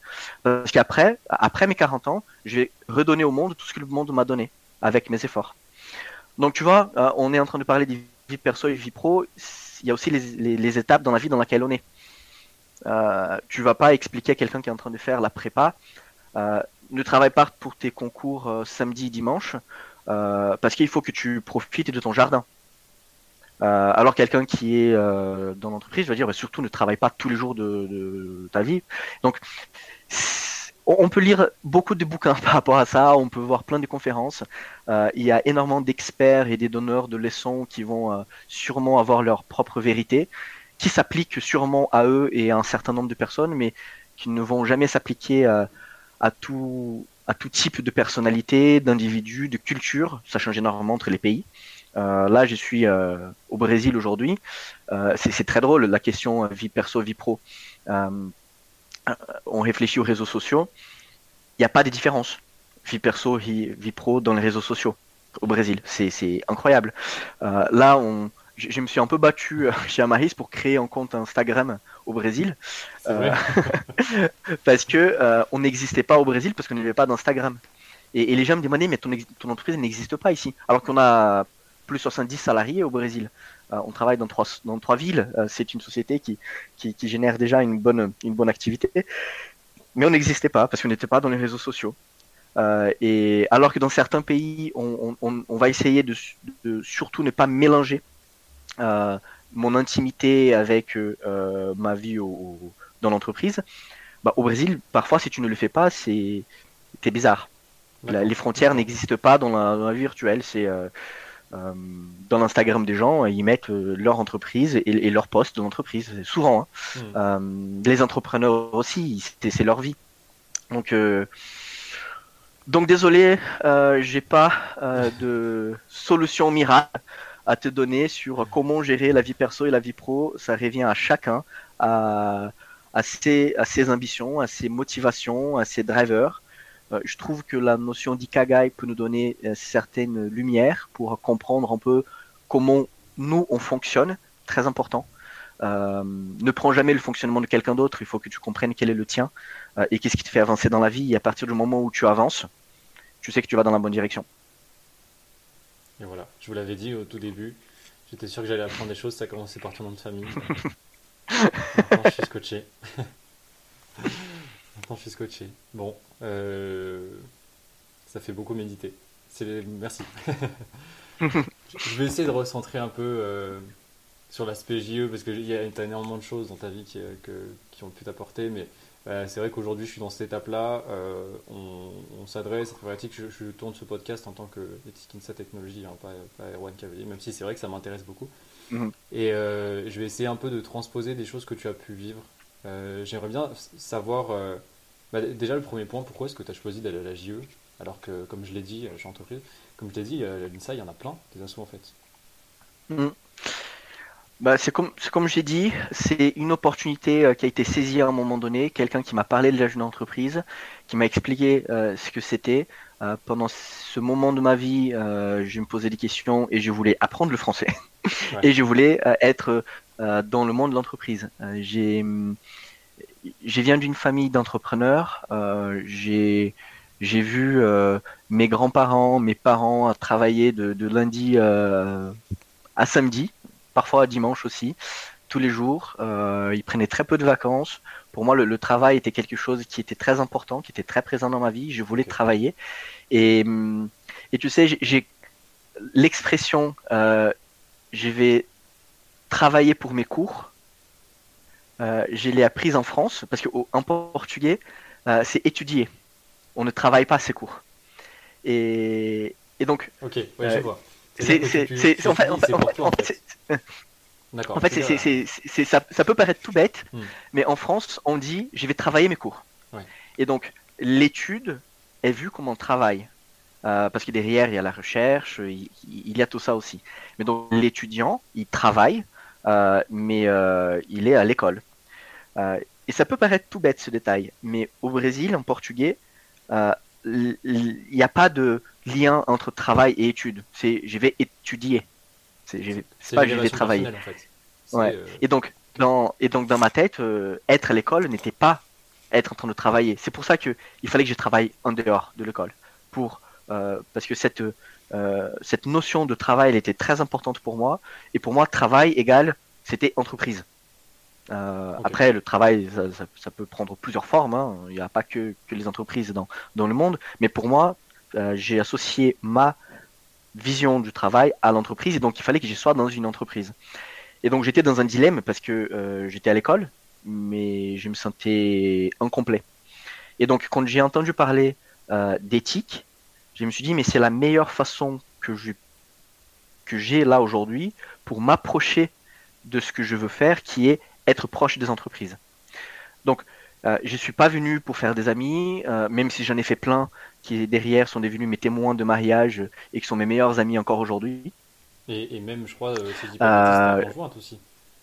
Peut-être pas éthique, oui, mais. Je, je, l'avais connu à, à l'OM Lyon. à la de l'OM Lyon. Donc, ouais, il y a. Il y avait ça aussi, c'est vrai. Euh, donc non, j'étais pas allé à la jeune entreprise pour trouver une copine. Je n'étais pas allé à la jeune entreprise euh, juste pour faire des soirées, même si j'en ai fait beaucoup. euh, j'étais allé parce que je voulais m'approcher des entreprises. C'était ça ma motivation première. Et à partir de là, tout, tout s'est déroulé. Ok. Être junior entrepreneur pour, pour toi, c'est qu'est-ce que ça veut dire? Ça représente quoi? Quand tu vois maintenant un profil, quelqu'un qui dit je suis agent entreprise, pour, pour toi, c'est quoi? C'est, il n'y a pas une seule définition parce que euh, moi je suis venu à l'époque où on était, comme je disais, une dizaine de, euh, de membres. Et donc c'était la prospection, c'était la seule vision que j'avais. Mmh. et donc faire des business. Et, et qu'on on en a commencé sous le mandat donc de 2000 de Marouane de 2010 2011 et puis le mien 2011-2012, c'est là où on est passé de 12 membres à 90, 100, 150 membres. Euh, et on avait, euh, on avait une phrase à l'époque qu'on avait définie pour notre stratégie 2011. C'était, euh, c'était quoi déjà?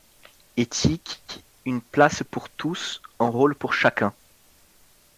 On, on, avait, ouais, c'est ce qu'on avait, on avait utilisé cette phrase là parce qu'on était dans cette éternelle dans cet éternel questionnement, est-ce qu'on va faire de la sélection à l'entrée ou non, ou est-ce qu'on va laisser tout le monde venir?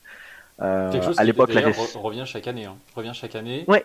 Et finalement, euh, enfin, tu le sais, on a échangé et bah, mhm. on, a cette culture en fait. Il y a un truc qui se propage et c'est vrai qu'on peut dire que bah, il y a un turnover chaque année, les équipes ça se renouvelle. Que oui, ça, mhm. on a 40 ans d'expérience, mais ça veut peut-être rien dire parce que ça n'avait rien à voir il y a 40 ans. Mais il y a quand même quelque mhm. chose qui se propage, quelque chose de. de... C'est pas perceptible, important. Mais il y a cette mentalité. Bon, après, il y a l'école, évidemment, qui a, qui a, ses valeurs. Et puis, bah, on est tous, du coup, un peu euh, baignés là-dedans. Mais ça, ça se propage. Et il y a ce truc où euh, mhm. euh, on, a envie que tout le monde puisse venir, que tout le monde puisse vivre l'expérience que nous, on adore. Et on a envie mhm. que tout le monde se sente responsabilisé, comme tu dis. Donc, un rôle pour chacun. Ouais. Et, donc, nous, on avait vraiment essayé. Et, et c'était pas facile, hein, parce que imagine une association qui a une dizaine de membres et que une semaine après, il y en a c'était 94, pour être exact, je me rappelle du chiffre. Et là, on se dit, mais qu'est-ce qu'on va donner à ces gens-là? Il n'y a, a, pas de boulot. qu'est-ce qu'ils vont faire? Ils vont être tous déçus. Et donc, on va perdre tout le monde. Et donc, c'est à ce moment-là qu'on a commencé à vraiment euh, réfléchir à l'organisation de l'AGE. Parce que l'AGE, elle n'avait pas de poste avant, elle avait des pôles.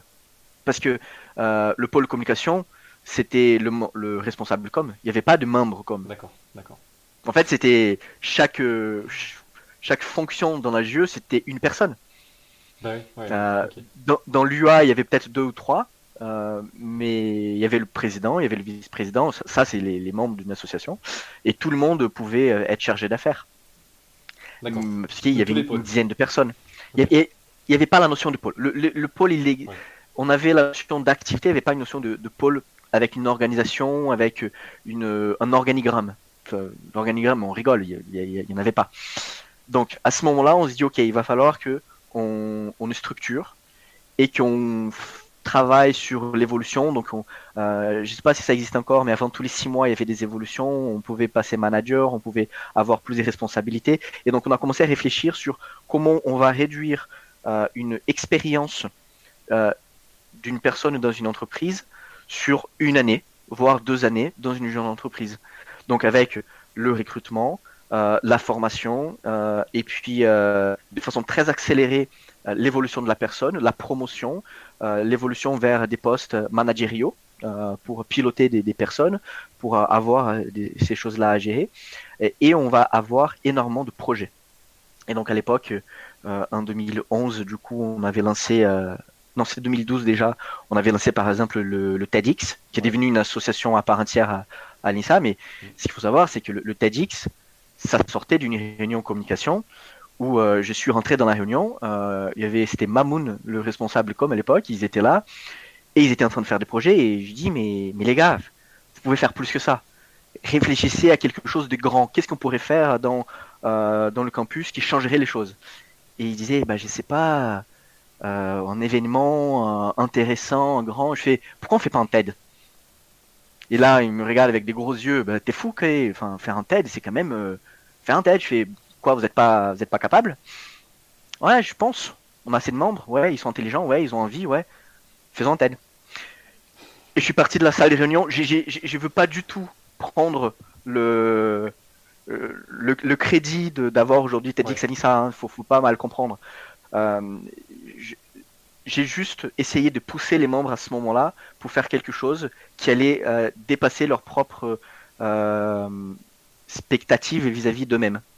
Et ça, on faisait à chaque fois. Euh, on avait lancé euh, un magazine à l'époque qui était plutôt bien fait. Euh, vu, ouais. Mais ça, c'est le type, c'est le type de projet qui s'arrête au bout d'un moment parce que voilà. Euh, donc on avait un magazine, on avait, euh, on, avait lancé le TED, on avait, on avait fait plein, plein, plein, plein de choses, mais uniquement parce qu'il fallait donner du boulot à tous ces gens-là. et donc, pour revenir à ta question, parce que tu m'as demandé qu'est-ce que tu vois aujourd'hui de quelqu'un qui est la jeune entreprise, bah déjà, il faut voir est-ce qu'il est impliqué? Parce qu'il y a plein qui viennent euh, parce que c'est cool. Euh, et il y en a qui sont là, qui passent les soirées et qui travaillent et qui apportent vraiment beaucoup de choses. Et heureusement, la, plupart, ils sont comme ça. Mais je t'expliquais la question de la motivation. Mmh. Ce n'est jamais essayer de motiver celui qui n'est pas motivé, surtout ne laisse pas démotiver celui qui est déjà motivé. Euh, donc les membres qui sont motivés, tu les gardes motivés et, et, et, là tu les pousses. Euh, mais quand je vois dans un CV de quelqu'un, quand quelqu'un me dit que c'est la jeune entreprise, je vais tout de suite m'intéresser à un, est-ce que tu es impliqué? De est-ce que tu as pris des responsabilités? Euh, ou est-ce que tu as cherché à prendre des responsabilités? Parce qu'il y a, dans, la prise des responsabilités, il y a déjà quelque chose. C'est dans la volonté d'être responsable de quelque chose. Euh, parfois, on a pris une responsabilité, c'est un échec derrière. Euh, mais avoir pris ce premier pas de se dire j'ai envie de prendre une responsabilité, il est très important. Euh, c'est pas quelqu'un qui va juste suivre, c'est quelqu'un qui va aussi vouloir l'idée. Euh, et dans des, dans des rôles que je recrute aujourd'hui, des directions, c'est très important. Euh, donc, le mouvement d'aller vers une jeune entreprise, il y a une volonté de prise des responsabilités, d'implication, euh, de travail. Euh, et, donc, je vois quelqu'un qui a envie de faire quelque chose dans, dans la vie qui va, va pour se dépasser. Et donc, tu as bien vu, j'ai pas parlé de apprendre à faire une proposition commerciale. Je n'ai pas parlé de euh, faire un projet de communication. Je n'ai pas parlé de faire de la qualité. Faire ça c'est ça c'est le quoi. C'est c'est les techniques qu'on va apprendre. Mm. Mais on peut apprendre de, des milliers de façons différentes. il y a le sujet et puis il y a le comment, le comment et le pourquoi. tu, dois connaître Simon Sinek avec le pourquoi, le comment et le quoi. moi, quand je, moi, quand je parle avec des gens, j'essaie de comprendre le pourquoi et le comment. Et le quoi après, c'est pas que c'est pas important, c'est très important. Mais une fois que tu as compris pourquoi les gens travaillent, pourquoi les gens font ce qu'ils font dans leur vie, comment ils s'y prennent, le quoi derrière, euh, c'est la conséquence de tout ça. Et donc je vois des jeunes entrepreneurs avec des très bons yeux parce que parce que je sais que c'est des gens qui veulent euh, qui veulent faire quelque chose. Et attention quand je dis ça, euh, je suis pas en train de dire que dans d'autres associations il n'y a pas la même chose aussi. Euh, et c'est ça qui est très beau et, je trouve que la la plus grande réussite, je trouve, de, de, l'INSA Lyon, c'est cette diversité d'associations et quelqu'un qui arrive à la fin des études à l'INSA et qui n'a pas fait une seule association, euh, je ne dis pas que la personne n'est pas bien, je dis juste que j'ai pas envie de travailler avec. Ah ouais, d'accord. Bah oui, oui, oui, parce que euh, c'est une question aussi de saisir des opportunités. C'est très important de savoir saisir les bonnes opportunités dans la vie. Mm. Et quand il y a des choses qui sont si gros, euh, et qui ne sont pas, dont on ne profite pas, ça veut dire qu'on est en train de passer à côté des choses et je peux déjà savoir que euh, la personne va passer à côté des belles opportunités et que nous on peut pas se permettre euh, dans l'entreprise de passer à côté des bonnes opportunités. Euh, et donc le monde associatif pour moi c'est l'une des plus belles réussites et, de l'INSA avec le côté international aussi. Bien sûr les cours et, et l'exigence y sont parce qu'il faut quand même muscler le cerveau, mais c'est en tout. Euh, et donc là, bien sûr, on est pas là, on est là pour parler des, jeunes entreprises, mais il y a des très très belles autres associations aussi. Et euh, il faut pas penser qu'on qu'on est euh, qu'on ne regarde que notre ombrille de junior entrepreneurs euh, et qu'on n'a pas d'interactions avec les autres. Hmm. C'est à, chaque fois, ça revient à nos appétences, à nos motivations, ce qui nous fait avancer dans la vie. Et en plus, c'est très inspirant pour aussi faire grandir bah, son asso ou les autres assos. Je veux dire, mixer un petit peu toutes les cultures qu'il y a et toutes les pratiques qu'il y a dans toutes les assos pense, comme les entreprises, c'est super bénéfique. En fait. Mais euh, je suis entièrement d'accord. Et euh, personnellement, j'ai une grande frustration. Alors, j'ai essayé, il y a des trucs où j'ai essayé de m'engager. J'ai fait d'autres associations avant. Et puis, euh, il y a des choses, j'aurais voulu m'engager sur suivre un petit peu des associations aussi cette année. Alors, je pense au Proto Insa Club qui construit des prototypes qui permettent de, de, faire un nombre de kilomètres incroyable en une quantité de. Même si je suis pas technique, mm-hmm. hein, en, une, quantité d'énergie très, très faible il y avait le club d'œnologie, tu vois, moi je me suis intéressé à l'œnologie pendant le premier confinement, je me suis dit, tiens, c'est intéressant, j'avais commencé.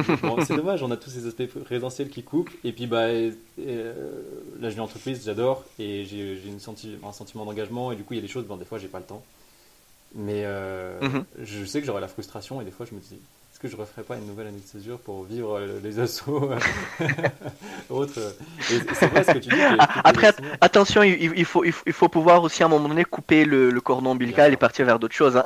Bien sûr. c'est vrai, c'est vrai. Non, j'aurais pas de frustration. Mais, et Olivier Brouran, d'ailleurs, était au, 24 heures d'INSA, lui. Il n'avait pas fait la jeune entreprise, donc le fondateur de Mantoue. Enfin, de, de Amaris.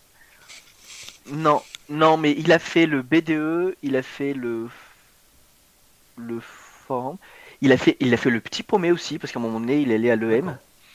Euh, si je dis pas de bêtises, je veux pas dire de bêtises, mais il en a fait plein. Il, a fait, il en a fait plein et, et, dans la stratégie, euh, depuis le tout début, les stratégies de recrutement euh, d'Amaris et donc aujourd'hui de Mantou, on, quand on va regarder un CV, on regarde bien sûr l'école, on regarde expérience à l'international, on regarde association, euh, et à partir de, là, enfin, c'est, on va dire, c'est, les, les trois éléments dans un CV où il, il faut y avoir quelque chose. C'est euh, après les stages, tout ça. Je vais pas dire tout le monde en fait. Euh, il y en a qui sont plus intéressants que d'autres. et après, chaque personnalité et tout. Mais école, expérience internationale et associatif, c'est pour nous, c'est des, c'est, c'est obligatoire. Ok. Bon, bah, à, tous ceux qui préparent des entretiens de motivation chez Mantou, on est 1,26 d'enregistrement. C'était maintenant, fallait pas le louper. Euh... Je repars sur le monde JE. Euh, comment c'était en 2012 euh, Je vais poser une question ridicule. Vous aviez des fax Vous aviez des ordinateurs? Non. 2012. 2012 et même fax. Attends, est-ce qu'on en avait, euh, Oui, on en avait, on savait plus beaucoup s'en servir. Euh, et, les ordinateurs, oui, il y avait plein de d'ordi fixes, de, de tours euh, dans le local, mais le local était plus petit. deuxième salle là de réunion que vous avez dans le couloir à, droite, elle n'existait pas. Ça, c'est une, une OPA qu'on a fait à l'époque. Euh, et il était quand même, c'était beaucoup plus modeste. Euh, on n'avait pas encore des, budgets. J'ai vu que vous avez passé les, les 200 000 cette année, c'est excellent, bravo. Euh, on a fait des années à 50 000, hein, même moi, je pense. D'accord. Ouais, c'était ma question suivante. C'était dur. Bah, on va parler de l'aspect ouais. Tu as parlé de l'aspect membre déjà où vous étiez 12 au début. Mm. Donc j'imagine que c'est mhm. dur si tu as des clients qui arrivent. Bah, et, c'est surtout, euh, juste avant ça, euh, on partait, euh, on était sorti de la liste des 30 meilleures jeunes entreprises de France. Ah et, ça, c'était un énorme coup dur pour la, pour la JE. C'était, si je dis pas de bêtises, donc c'était sur l'audit 2008-2009, mandat 2008-2009. Je pense que c'est sur cet audit-là. Et donc 2009-2010, on n'était plus dans la liste des 30. Donc on était devenu euh, une jeune entreprise qui, qui n'était pas à la grandeur de ce qu'elle avait pu être par le passé, parce que ça faisait partie de l'une des premières. Tu, sais pourquoi est-ce qu'ils étaient passés à euh, l'audit? Un point bloquant euh je, me rappelle plus de détails, hmm. mais les structures étaient devenues très fragiles. parce que presque pas de membres, les, les, process, les process des passations euh, ils, étaient, euh, ils étaient presque inexistants. On, en avait pour les présidents un process qui était très bon, mais euh, au global, il y en avait peu. D'un point de vue trésorerie, je pense qu'on n'était pas au point à ce moment-là. il y a eu bien sûr des, études qui nous ont qui nous ont plombé un peu avec des des manques de, de compliance, de des signatures, de choses. et donc on est sorti, on a on a eu on n'a jamais été gifié. Donc euh, pour ceux qui ne sont pas junior entrepreneurs, euh, on n'a jamais perdu le statut de junior entreprise parce que euh, il faut le faut le mériter. c'est pas toute association qui a le le label junior entreprise. et pour le garder, bon, c'est beaucoup de travail. Donc on n'a jamais perdu le, statut. mais on a quand même eu des notes d'audit qui étaient faibles à l'époque, donc on est sorti de cette liste des 30. Euh, et, donc 2010-2011, Marouane a travaillé énormément, puis euh, mon mandat aussi 2011-2012, euh, et on est revenu dans la liste des, des 30 dès 2011, et on a été finaliste. Ouais, on a été semi-finaliste ou finaliste du prix d'excellence deux ou trois ans après. Donc comme tu peux voir, en deux mandats, on est revenu de un dehors de la liste des 30 à euh, les 5 meilleures jeunes entreprises euh, de, France à l'époque. Et il y avait, euh, on rigolait parce qu'il y avait deux JE ingénieurs, nous et Central Lille, et trois JE école de commerce. Donc le fait d'être parmi les 5 meilleurs, on dit on est déjà parmi les deux meilleurs d'école d'ingénieurs de France. Donc bel accomplissement. Donc oui, c'est ouais, c'est il y a eu toute une phase difficile euh, et après, bon, bah, euh, les mandats se sont succédés euh, et, j'ai l'impression qu'aujourd'hui c'est quand même très très très solide hein, ce que vous faites année après année. Bien sûr, chaque année a son lot de difficultés, son lot de des, choses à faire. Oui. Mais vous, le, mais vous êtes à un niveau que on n'était pas à l'époque. Et quand on parle entre anciens, on, se dit ah oui balèze. Ce que les gars sont en train de faire aujourd'hui, on faisait pas à l'époque. mais on y est pour quelque chose. Hein. ne vous prenez pas trop la tête. Hein. non, non, non, mais euh, l'ego n'est pas gonflé, hein, je t'assure. Et justement, j'allais venir parce que c'est intéressant. Vous jouez un rôle, hein, c'est vrai. Euh, quel est ton rapport justement toi euh, avec le monde des juniors entreprises aujourd'hui? Tu vas parler du recrutement, mais peut-être mhm. avec notre relation, celle qu'on développe aujourd'hui. Alors, je, et j'ai dit ça vraiment malheureusement parce que je n'ai euh, des contacts qu'avec vous. Euh, j'aurais euh, aimé réussir à dégager un peu plus de temps pour avoir plus de contacts avec le mouvement parce que pour ne pas exagérer, c'est c'est quand même une expérience qui a un peu modelé ma vie. Hein. C'est c'est pas faire faire de drame ou de vouloir raconter un, roman. Mais on rigolait tout à l'heure quand on parlait de, de, mon mariage, de mes amis, de mon métier. Enfin, c'est ça, ça, définit quand même beaucoup de choses hein, entre qui je suis aujourd'hui, mon cercle d'amis, euh, relation amoureuse et, et, métier, bah c'est la, la source de tout ça vient quand même de la jeu. Donc j'ai un rapport vis-à-vis euh, de ça qui, euh, qui est très personnel et qui est très fort. et donc ça me fait toujours plaisir de, de voir de voir avancer. comme je te disais, j'ai quand même coupé le, le cordon, donc je je vais pas être l'ancien qui va être là toutes les semaines euh, à vouloir faire partie de la euh, mais je suis ravi de, de pouvoir vous conseiller parfois. Euh, et bien sûr, il y a. Toi, tu as intégré, enfin depuis cette année, c'était appelé au début de l'année, tu as intégré maintenant le, comité d'orientation stratégique de la structure de, la, de, de Technologies, ce qui veut dire qu'en gros, enfin nous, comment on l'a tourné en tout cas sur notre mandat, c'est à peu près une fois tous les mois, tous les deux mois, on se rencontre avec le conseil d'administration et vous, du coup, en tant que membre, enfin mhm. ancien membre qui, est, euh, qui avait votre expérience, qui avait vécu plein de choses et des mandats différents, mais aussi une expérience d'entreprise, qui avait une vie, etc. Et en, gros, on échange euh, sur des sujets. Bah, ça va être des sujets stratégiques souvent, mais ça peut être très spécifique à des pôles, sur des problématiques qu'on va rencontrer, ou des craintes qu'on va avoir à l'avenir, ou des besoins d'analyse sur ce qu'on a fait. Et ça, c'est mhm. super. C'est comme tu le dis, euh, bah, mhm. on n'a pas tout fait tout seul, et il y a des choses, je sais, que, qui, qui, sont nées de ces échanges-là. Et moi, ça m'amuse beaucoup. J'aime beaucoup faire partie de tout ça. Euh, et après, il y a, comme tu disais, il y a un côté qui, pour le coup, euh, qui n'est pas du tout caché, qui est beaucoup plus intéressé, mm. euh, qui est le recrutement pour l'entreprise. je sais que je vais pas me tromper souvent si j'ai recrute plus de membres de jeunes entreprises pour venir dans la mienne. C'est je c'est pas juste pour faire des clones parce que je suis venu de là et que donc je n'y pense que qu'il y a que les gens de jeunes entreprises qui qui sont performants parce que ce n'est pas le cas. Vous êtes très bon, mais il y en a des, très bons par ailleurs aussi. Mm. Mais je sais que je me trompe très peu quand j'ai recrute des juniors entrepreneurs. Ok, ça c'est intéressant. Et oui, effectivement, oui, on, sait que tu es là parce que même à, l'AG de mi-mandat qui avait lieu euh, il y a environ un mois maintenant, mm. On t'a vu, on t'a vu te glisser directement dans l'appel, puisque bah, évidemment on était à distance, te glisser dans l'appel de, euh, on était 140 à un moment, je crois. Ouais. Euh, bah, j'ai pu passer 5-10 minutes, ouais. pour voir un petit peu le bilan euh, financier, moral, etc. C'est intéressant, c'est mhm. super. Enfin, nous, ça, ça, nous touche et ça nous, ça nous booste. En fait, ça fait quelque chose de mhm. dire, euh, nous, on te connaît, donc on, on, sait et on a beaucoup d'admiration bah, pour, pour vous tous, en fait, qui, être, qui, avez, une, qui avez suivi des, des, parcours hyper intéressants et diversifiés. Et pour les membres, c'est pareil, ça, ça, reste encore un peu secret. Les membres égale ceux, qui, ceux qui vont prendre des responsabilités derrière, hein, les membres appliqués. Mhm. et ils rentrent là-dedans et de voir des gens qui sont en entreprise qui prennent du temps, même 10 minutes, pour venir voir ce qui se passe à l'agent entreprise, c'est un truc de malade. C'est un mhm. truc de malade. Euh, enfin, moi, en tout cas, c'était un truc de malade. Et déjà, euh, je l'avais vu un petit peu auparavant. Euh, mhm. Qu'est-ce qu'il faudrait, d'après toi, améliorer dans les entreprises en général?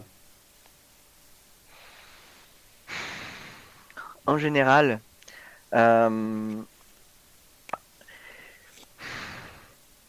On parle des juniors entreprises ou on parle des d'éthique Non, on va, parler des juniors entreprises. Ok.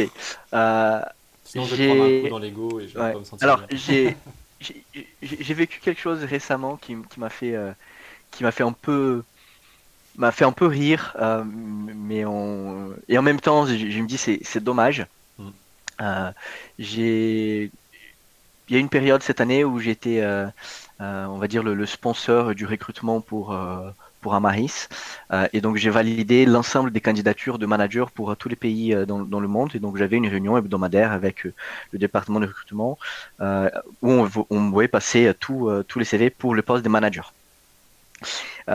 Et, la personne qui est au recrutement, elle m'avait dit pour l'Italie, elle dit ouais mais les Italiens, ils m'ont demandé de ne plus avoir des CV des gens qui ont fait une entreprise.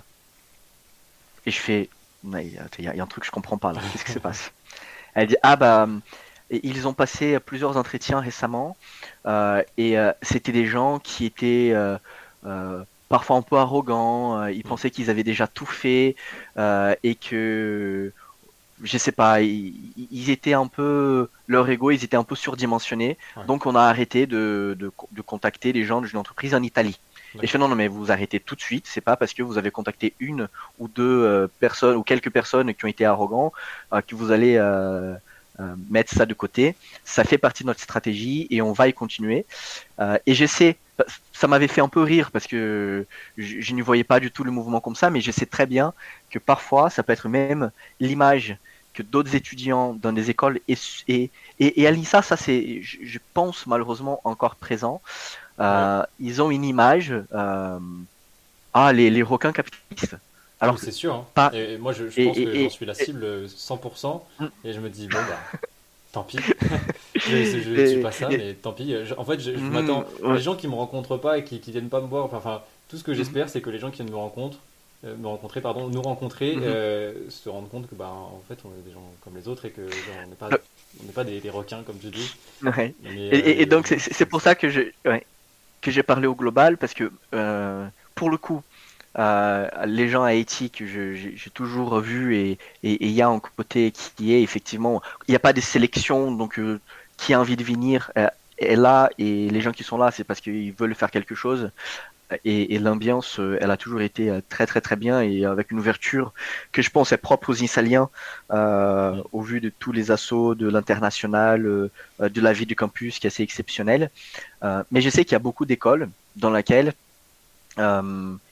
il y a un côté presque élitiste quand on rentre dans une jeune entreprise et qu'on met euh, costard cravate, je ne sais pas si on met encore, euh, mais avec des gens, avec certaines écoles de commerce qui peuvent avoir, pour le coup, de très belles rémunérations en, faisant des études eux-mêmes euh, pour des étudiants.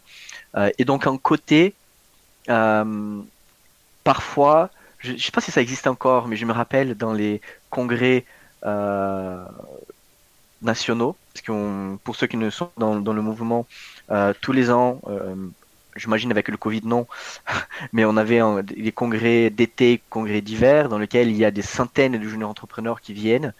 Euh, et, nous, on était allés à, l'île des Ambiers, je pense. Euh, il y avait des gens qui arrivaient en hélicoptère. Il y avait des gens qui arrivaient euh, dans des bateaux, qui avaient loué des bateaux pour arriver. Et, le plus de bruit ils faisaient, le mieux c'était. Je sais pas si ça existe encore, mais. Bah, non, du coup, avec le Covid, parce que une, tu connais de grosse frustration par rapport à ça. Que mm-hmm. c'est des événements qui sont. Mm. un peu magistraux et c'est tout en grande nature. et euh, on a rencontré justement Escadrille qui, qui, avait eu cette année cette anecdote de, de personnes qui, dans l'ancien mandat, étaient venues en hélicoptère. C'est l'épisode. Euh, mais tu vois, c'est. Ok. Mais, mais tu vois, ça, je, je, je, ne juge, mais je trouve que c'est dommage. Euh, parce qu'il y a, y a un côté très show-up il y a un côté très. Euh, on n'a pas besoin de ça. Euh, t'as pas, je, suis désolé, t'as pas besoin de devenir un hélicoptère dans un truc euh, pour montrer aux autres que tu es meilleur. Enfin, je, suis désolé et, beaucoup de respect aux gens qui de, de, de qui, ont pu le faire parce qu'ils se sont amusés et j'espère que vous avez passé un bon moment à, à faire ça. mais on peut pas se prendre trop sérieux et et, et, tu vois, euh, le budget qui a été mis euh, pour faire venir un hélicoptère, je sais pas, euh, il y, a plein, plein, plein, plein de choses très belles à faire et que le monde en a besoin plutôt que de, je sais pas. J'ai un côté un peu, j'aime pas jeter de l'argent par la fenêtre et, et, je trouve que ça ne contribue pas à l'image globale des juniors entreprises, ce type d'action. C'est un peu trop on, est des étudiants. Euh, bah, tu vois, ça fait une heure et demie que je parle avec toi là, je suis en train de dire on est des étudiants, comme si j'y étais encore. Euh, quand on est junior entrepreneur, euh, on est des étudiants. Il y, a quelque chose de, de hyper important, je trouve, et sans aucune fausse modestie ou l'autre, parce que nous, on cherche des gens qui, qui sont performants, qui ont énormément d'ambition et qui cherchent l'excellence, et en même temps qui sont humbles. Euh, je trouve que parfois euh, on confond ambition euh, et ego surdimensionné. et mm, dans nos métiers, c'est quelque chose qui ne fonctionne pas. Parce que quand on commence, on commence très jeune. et si on démarre en se disant je suis le meilleur, je suis un petit chef, et de toute façon on m'a recruté parce que je suis très bon, la première personne que tu vas recruter dans ton équipe euh, va te trouver euh, imbuvable euh, et tu vas pas réussir à développer ton équipe puisqu'il faut il faut avoir un mix d'ambition et de volonté d'aller très loin tout en étant très humble, ne pas se prendre trop la tête. Mm. Donc désolé, je reviens sur la, question de jeune entreprise. Ce qu'on pourrait améliorer, c'est l'image. Pas qu'on devienne, on n'est pas une asso humanitaire. C'est pas le but. C'est pas non plus, faut pas passer d'un côté et aller complètement de l'autre. Euh, oui, une jeune entreprise, elle est là euh, pour développer du business. Oui, pour développer des projets. Euh, c'est à caractère économique. On, on, ne, on ne fait pas des dividendes avec les bénéfices à la fin de l'année pour que les membres s'enrichissent, c'est pas le but. Euh, on a un objectif qui est de, euh, de faire de la rentabilité, mais juste pour la performance, parce que la rentabilité reste dans les caisses de la jeune entreprise. Et d'ailleurs, j'ai, comme tu sais, j'ai milité depuis des années pour que vous vous dépensez un peu euh, vous en avez pas beaucoup, mais vous dépensez un petit peu ce qu'il y a dans les caisses parce qu'il est là et il dort. l'argent qui dort, il ne sert pas à, à, Donc oui, il y, a, eu des fonds propres à qui allaient pas dans le bon sens à éthique, bon, euh, pas que pas qu'on soit riche, et qu'on trouve un moment un, résultat vraiment très très négatif. Je, je tairai les chiffres et le mandat, mm. je m'en fiche. Euh, et donc du coup, je crois qu'il y a eu ce, besoin de rattraper, et du coup, bah, on a fait attention à tout ce qu'on dépensait sur l'ancien mandat. Et puis, mm-hmm. ben, euh, je vais pas le cacher. Dans mon mandat, je me suis dit, euh, je me suis dit bon, bah là, enfin, euh, on, a une performance commerciale qui nous permet du coup d'investir dans des projets. Il faut le faire, quoi. On va pas se retenir maintenant. Ouais. Bon, exactement. et il y, a le coronavirus. Donc, euh, ouais, non, mais non, mais il y a, oui, il y a, y a plein. il, il, faut, il faut pas essayer de changer la raison d'être des choses. C'est oui, une jeune entreprise, elle est là elle, fait du business. Euh, oui, elle gagne de l'argent. Euh, c'est comme ça. C'est, ça fait partie de l'apprentissage, euh, la facturation, la valorisation du travail. Mm. on peut, on peut voir l'argent de différentes façons. L'argent, il peut être juste quelque chose que tu vas dépenser et tu sur des choses parfois inutiles, comme il peut être vu aussi comme la valorisation du travail qui est fait. Et, et, moi, je trouve que c'est très beau de se dire qu'un travail il est valorisé et que donc un client a payé pour la qualité du travail d'un étudiant. Euh, et avec cette vision-là, je, trouve très noble euh, la mission de la junior entreprise. Mais ce n'est pas parce que c'est une entreprise euh, et qui génère de bénéfices que c'est quelque chose de négatif. Moi, je n'arrive pas à mettre les deux choses forcément en opposition. si on arrivait à améliorer un petit peu cette image-là, je pense que ce serait déjà beaucoup, beaucoup un, un gros pas. Ok. C'est bien, je, partage, je partage ton état d'esprit. Euh, c'est très personnel. Ton hmm. meilleur moment en, tant que jeune entrepreneur, est-ce que ça s'apparente à un congrès justement? Est-ce que tu as un, élément vraiment que tu retiens et que tu n'oublieras jamais? Hmm. Il y en a eu plusieurs. Euh, c'était vraiment les, les moments. Ah non, si, si, quand même, celui-là, il était exceptionnel. Euh, quand on est allé faire la soutenance du prix d'excellence, euh, sachant que ça faisait euh, à peine 2-3 ans qu'on était sorti de la liste de 30.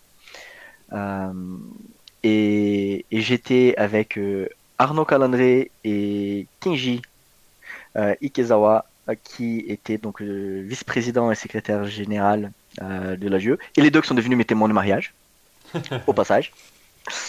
Euh, et, donc, on, était dans un café à Paris, la veille ou le jour même de la soutenance, parce qu'il fallait qu'on prépare euh, notre soutenance. Euh, et, on était vraiment les outsiders. et, on s'est dit, bah, tant qu'à faire, on va aller jusqu'au bout en tant qu'outsider et on va, jouer une pièce de théâtre pendant la soutenance. On, ne s'est pas du tout pris au sérieux. Euh, et c'était très drôle parce que pour ceux qui connaissent Kenji, euh, on sait très bien sa capacité à, être extrêmement sérieux et ferme quand il parle.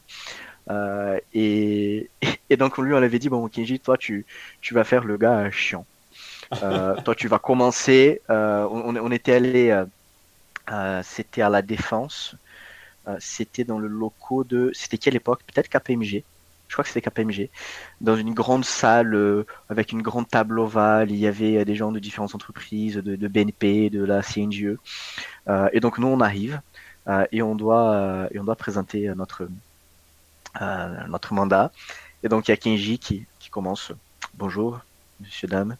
je m'appelle Kenji, je suis secrétaire général, et, et, avec un ton hyper monotone, hyper, mais vraiment très chiant. Et il commence à présenter, et, on voit dans la tête des gens, mais c'est qui ces gars qui sont là devant nous? Euh, et à un moment donné, on commence, du coup, Arnaud et moi, on, rentre euh, et on dit non, non, mais Kenji, arrête, tu, fais de conneries. Et on commence à, se disputer entre nous euh, pour, euh, pour casser un peu la glace. Et puis, euh, c'était peut-être nul hein, ce qu'on avait fait, mais c'était très drôle. et puis, on est parti sur quelque chose de beaucoup plus dynamique, de complètement différent. et moi, je suis pas du tout quelqu'un qui, qui, qui, saurait un jour faire du théâtre. Je, pense que c'est très, très, très mauvais. Mais ces jours-là, on s'amusait. Euh, et qu'est-ce qu'on s'est marré.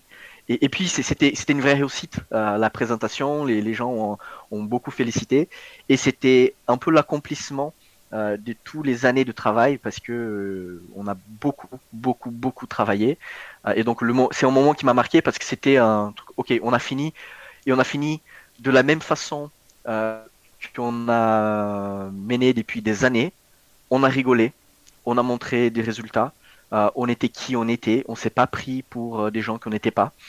Euh, et on a passé des bons moments avec du comité des directeurs de grandes sociétés à l'époque qui auraient pu nous, impressionner. Mais non, on était qui on était, on s'est pas pris au sérieux et, c'était très drôle. C'est magnifique. Et après, bien sûr, tous les moments avec les, avec les amis, ça, c'est. c'est je pense que c'est inoubliable. Bah oui. Bon, super. Je, vais arriver, je sais qu'après tu, tu es chargé, que déjà on, se prend un petit peu du temps, même si c'est vraiment pour notre plus grand plaisir, j'espère que ce sera inspirant pour tout le monde. Euh, je vais arriver dans les dernières questions qui sont un petit peu les questions bah, pour la suite, on va dire. Mhm. quelle, est pour, euh, pour toi la junior qui te fascinait le plus? Et euh, rapidement pourquoi? La junior qui m'a passionné le plus Ouais. Euh...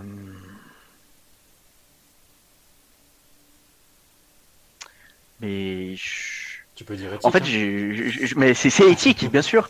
Euh, mais je suis en train de, de, de, me demander si c'est pas trop, euh, c'est pas trop basique. Non, non, non. Pour le coup, je, c'est assumé pour le coup. C'est tout ce que je disais là par rapport au, mouvement et, parfois des choses qui m'ont pas, qui m'ont déplu. je ne trouvais pas du tout chez éthique. et hum, c'est un peu, quand, je disais euh, notre phrase de, l'époque, une place pour tous, un rôle pour chacun, c'était vraiment ça. C'était, on, accueillait la, diversité euh, et les personnes qui voulaient. Euh, on partait du principe que les gens pouvaient faire carrière dans la jeune entreprise. c'était très drôle comme concept. oui, on avait un plan de carrière. Oui, j'aimerais ça, revient parce que du coup, on avait travaillé sur le plan de carrière des, membres de la GE et c'était juste, euh, c'était beau parce que euh, on voyait les gens qui s'est donné. Euh, il n'y avait pas de limite. Les gens pouvaient faire plein, plein, plein de choses. Et dès lors que quelqu'un pensait qu'il était limité, quelqu'un venait pour casser les limites. Dans la pensée de cette personne, non, tu peux aller plus loin. Il y avait un tel élan d'aide, de d'amitié qui qui se créait dans un contexte euh, où on pouvait parfois être extrêmement sérieux, parce que parfois il fallait l'être, hein, c'est pas juste euh, s'amuser non plus, euh, mais et, voir qu'est-ce que c'est devenu aujourd'hui, c'est une grande fierté, et, et, pour moi, bah oui, c'est j'ai pas trop d'honte de dire que éthique pour moi c'est la jeu qui m'a le plus marqué. Pas juste parce que j'y passais ma vie, mais parce que j'étais auditeur de la CNG aussi. Euh, je suis allé voir plusieurs autres juniors entreprises. Euh, je suis passé beaucoup de temps dans le mouvement. Ah, donc j'ai fait énormément de congrès parce que j'en ai fait, j'ai quand même fait trois ou quatre années de junior entreprise. C'était pas juste un mandat. Euh, donc je n'ai dit pas ça parce que finalement je n'ai pas connu d'autres. Euh, je n'ai connu plein, je vais pas les nommer euh, où euh, je me disais, mais non, limite, si j'étais dans cette école-là, peut-être que j'aurais pas fait cette junior entreprise parce que ça me donnait pas envie. Mais je les nommerai pas. bon, ok, pas de souci. Écoute, bah, merci beaucoup, je, tu as donné énormément d'éléments, énormément de contenu très très inspirant. Encore une fois, je pense pour tout le monde, là, je peux le dire. J'ai appris beaucoup personnellement. Je pense que les gens apprendront beaucoup. Ça fait, c'est drôle. Je, pense que tu le sais pas, mais ça fait un moment que je te connais. Mm. Mais là, je te connais encore mieux. Et, parce que dans, tous les éléments que tu as cités, hein, quand tu es devenu directeur d'Amaris Lyon, quand tu es devenu moi, il y a des trucs qui se passaient aussi dans ma tête quand même, que je, voyais un petit peu de loin, et puis je me souviens m'être déjà retrouvé. Je crois que l'une des premières fois que je me suis retrouvé, alors c'était peut-être au Forum Rhône-Alpes avant, je crois, mhm. mais euh, l'une des premières fois où je me suis vraiment retrouvé face à toi et euh, qui s'est passé quelque chose, c'est. Alors, tu étais jury à ce moment-là. Ouais. tu t'en souviens? D'accord. Ouais. Ok, tu t'en souviens. tu t'en souviens. Et. Euh, ouais, bon. Et à ce moment-là, je me suis dit, tiens, il, va falloir qu'on reparle un de ces quatre ensemble. Mhm. Ouais. Euh, non, mais avec plaisir. du coup, d'avoir pu euh, en arriver là et d'avoir pu avoir euh, cet échange vraiment profond avec toi. Et, que, en plus, le fait de pouvoir partager, parce que là, j'ai un sentiment quand même assez scotchant, c'est super. C'est super. Eh bien, merci, merci beaucoup.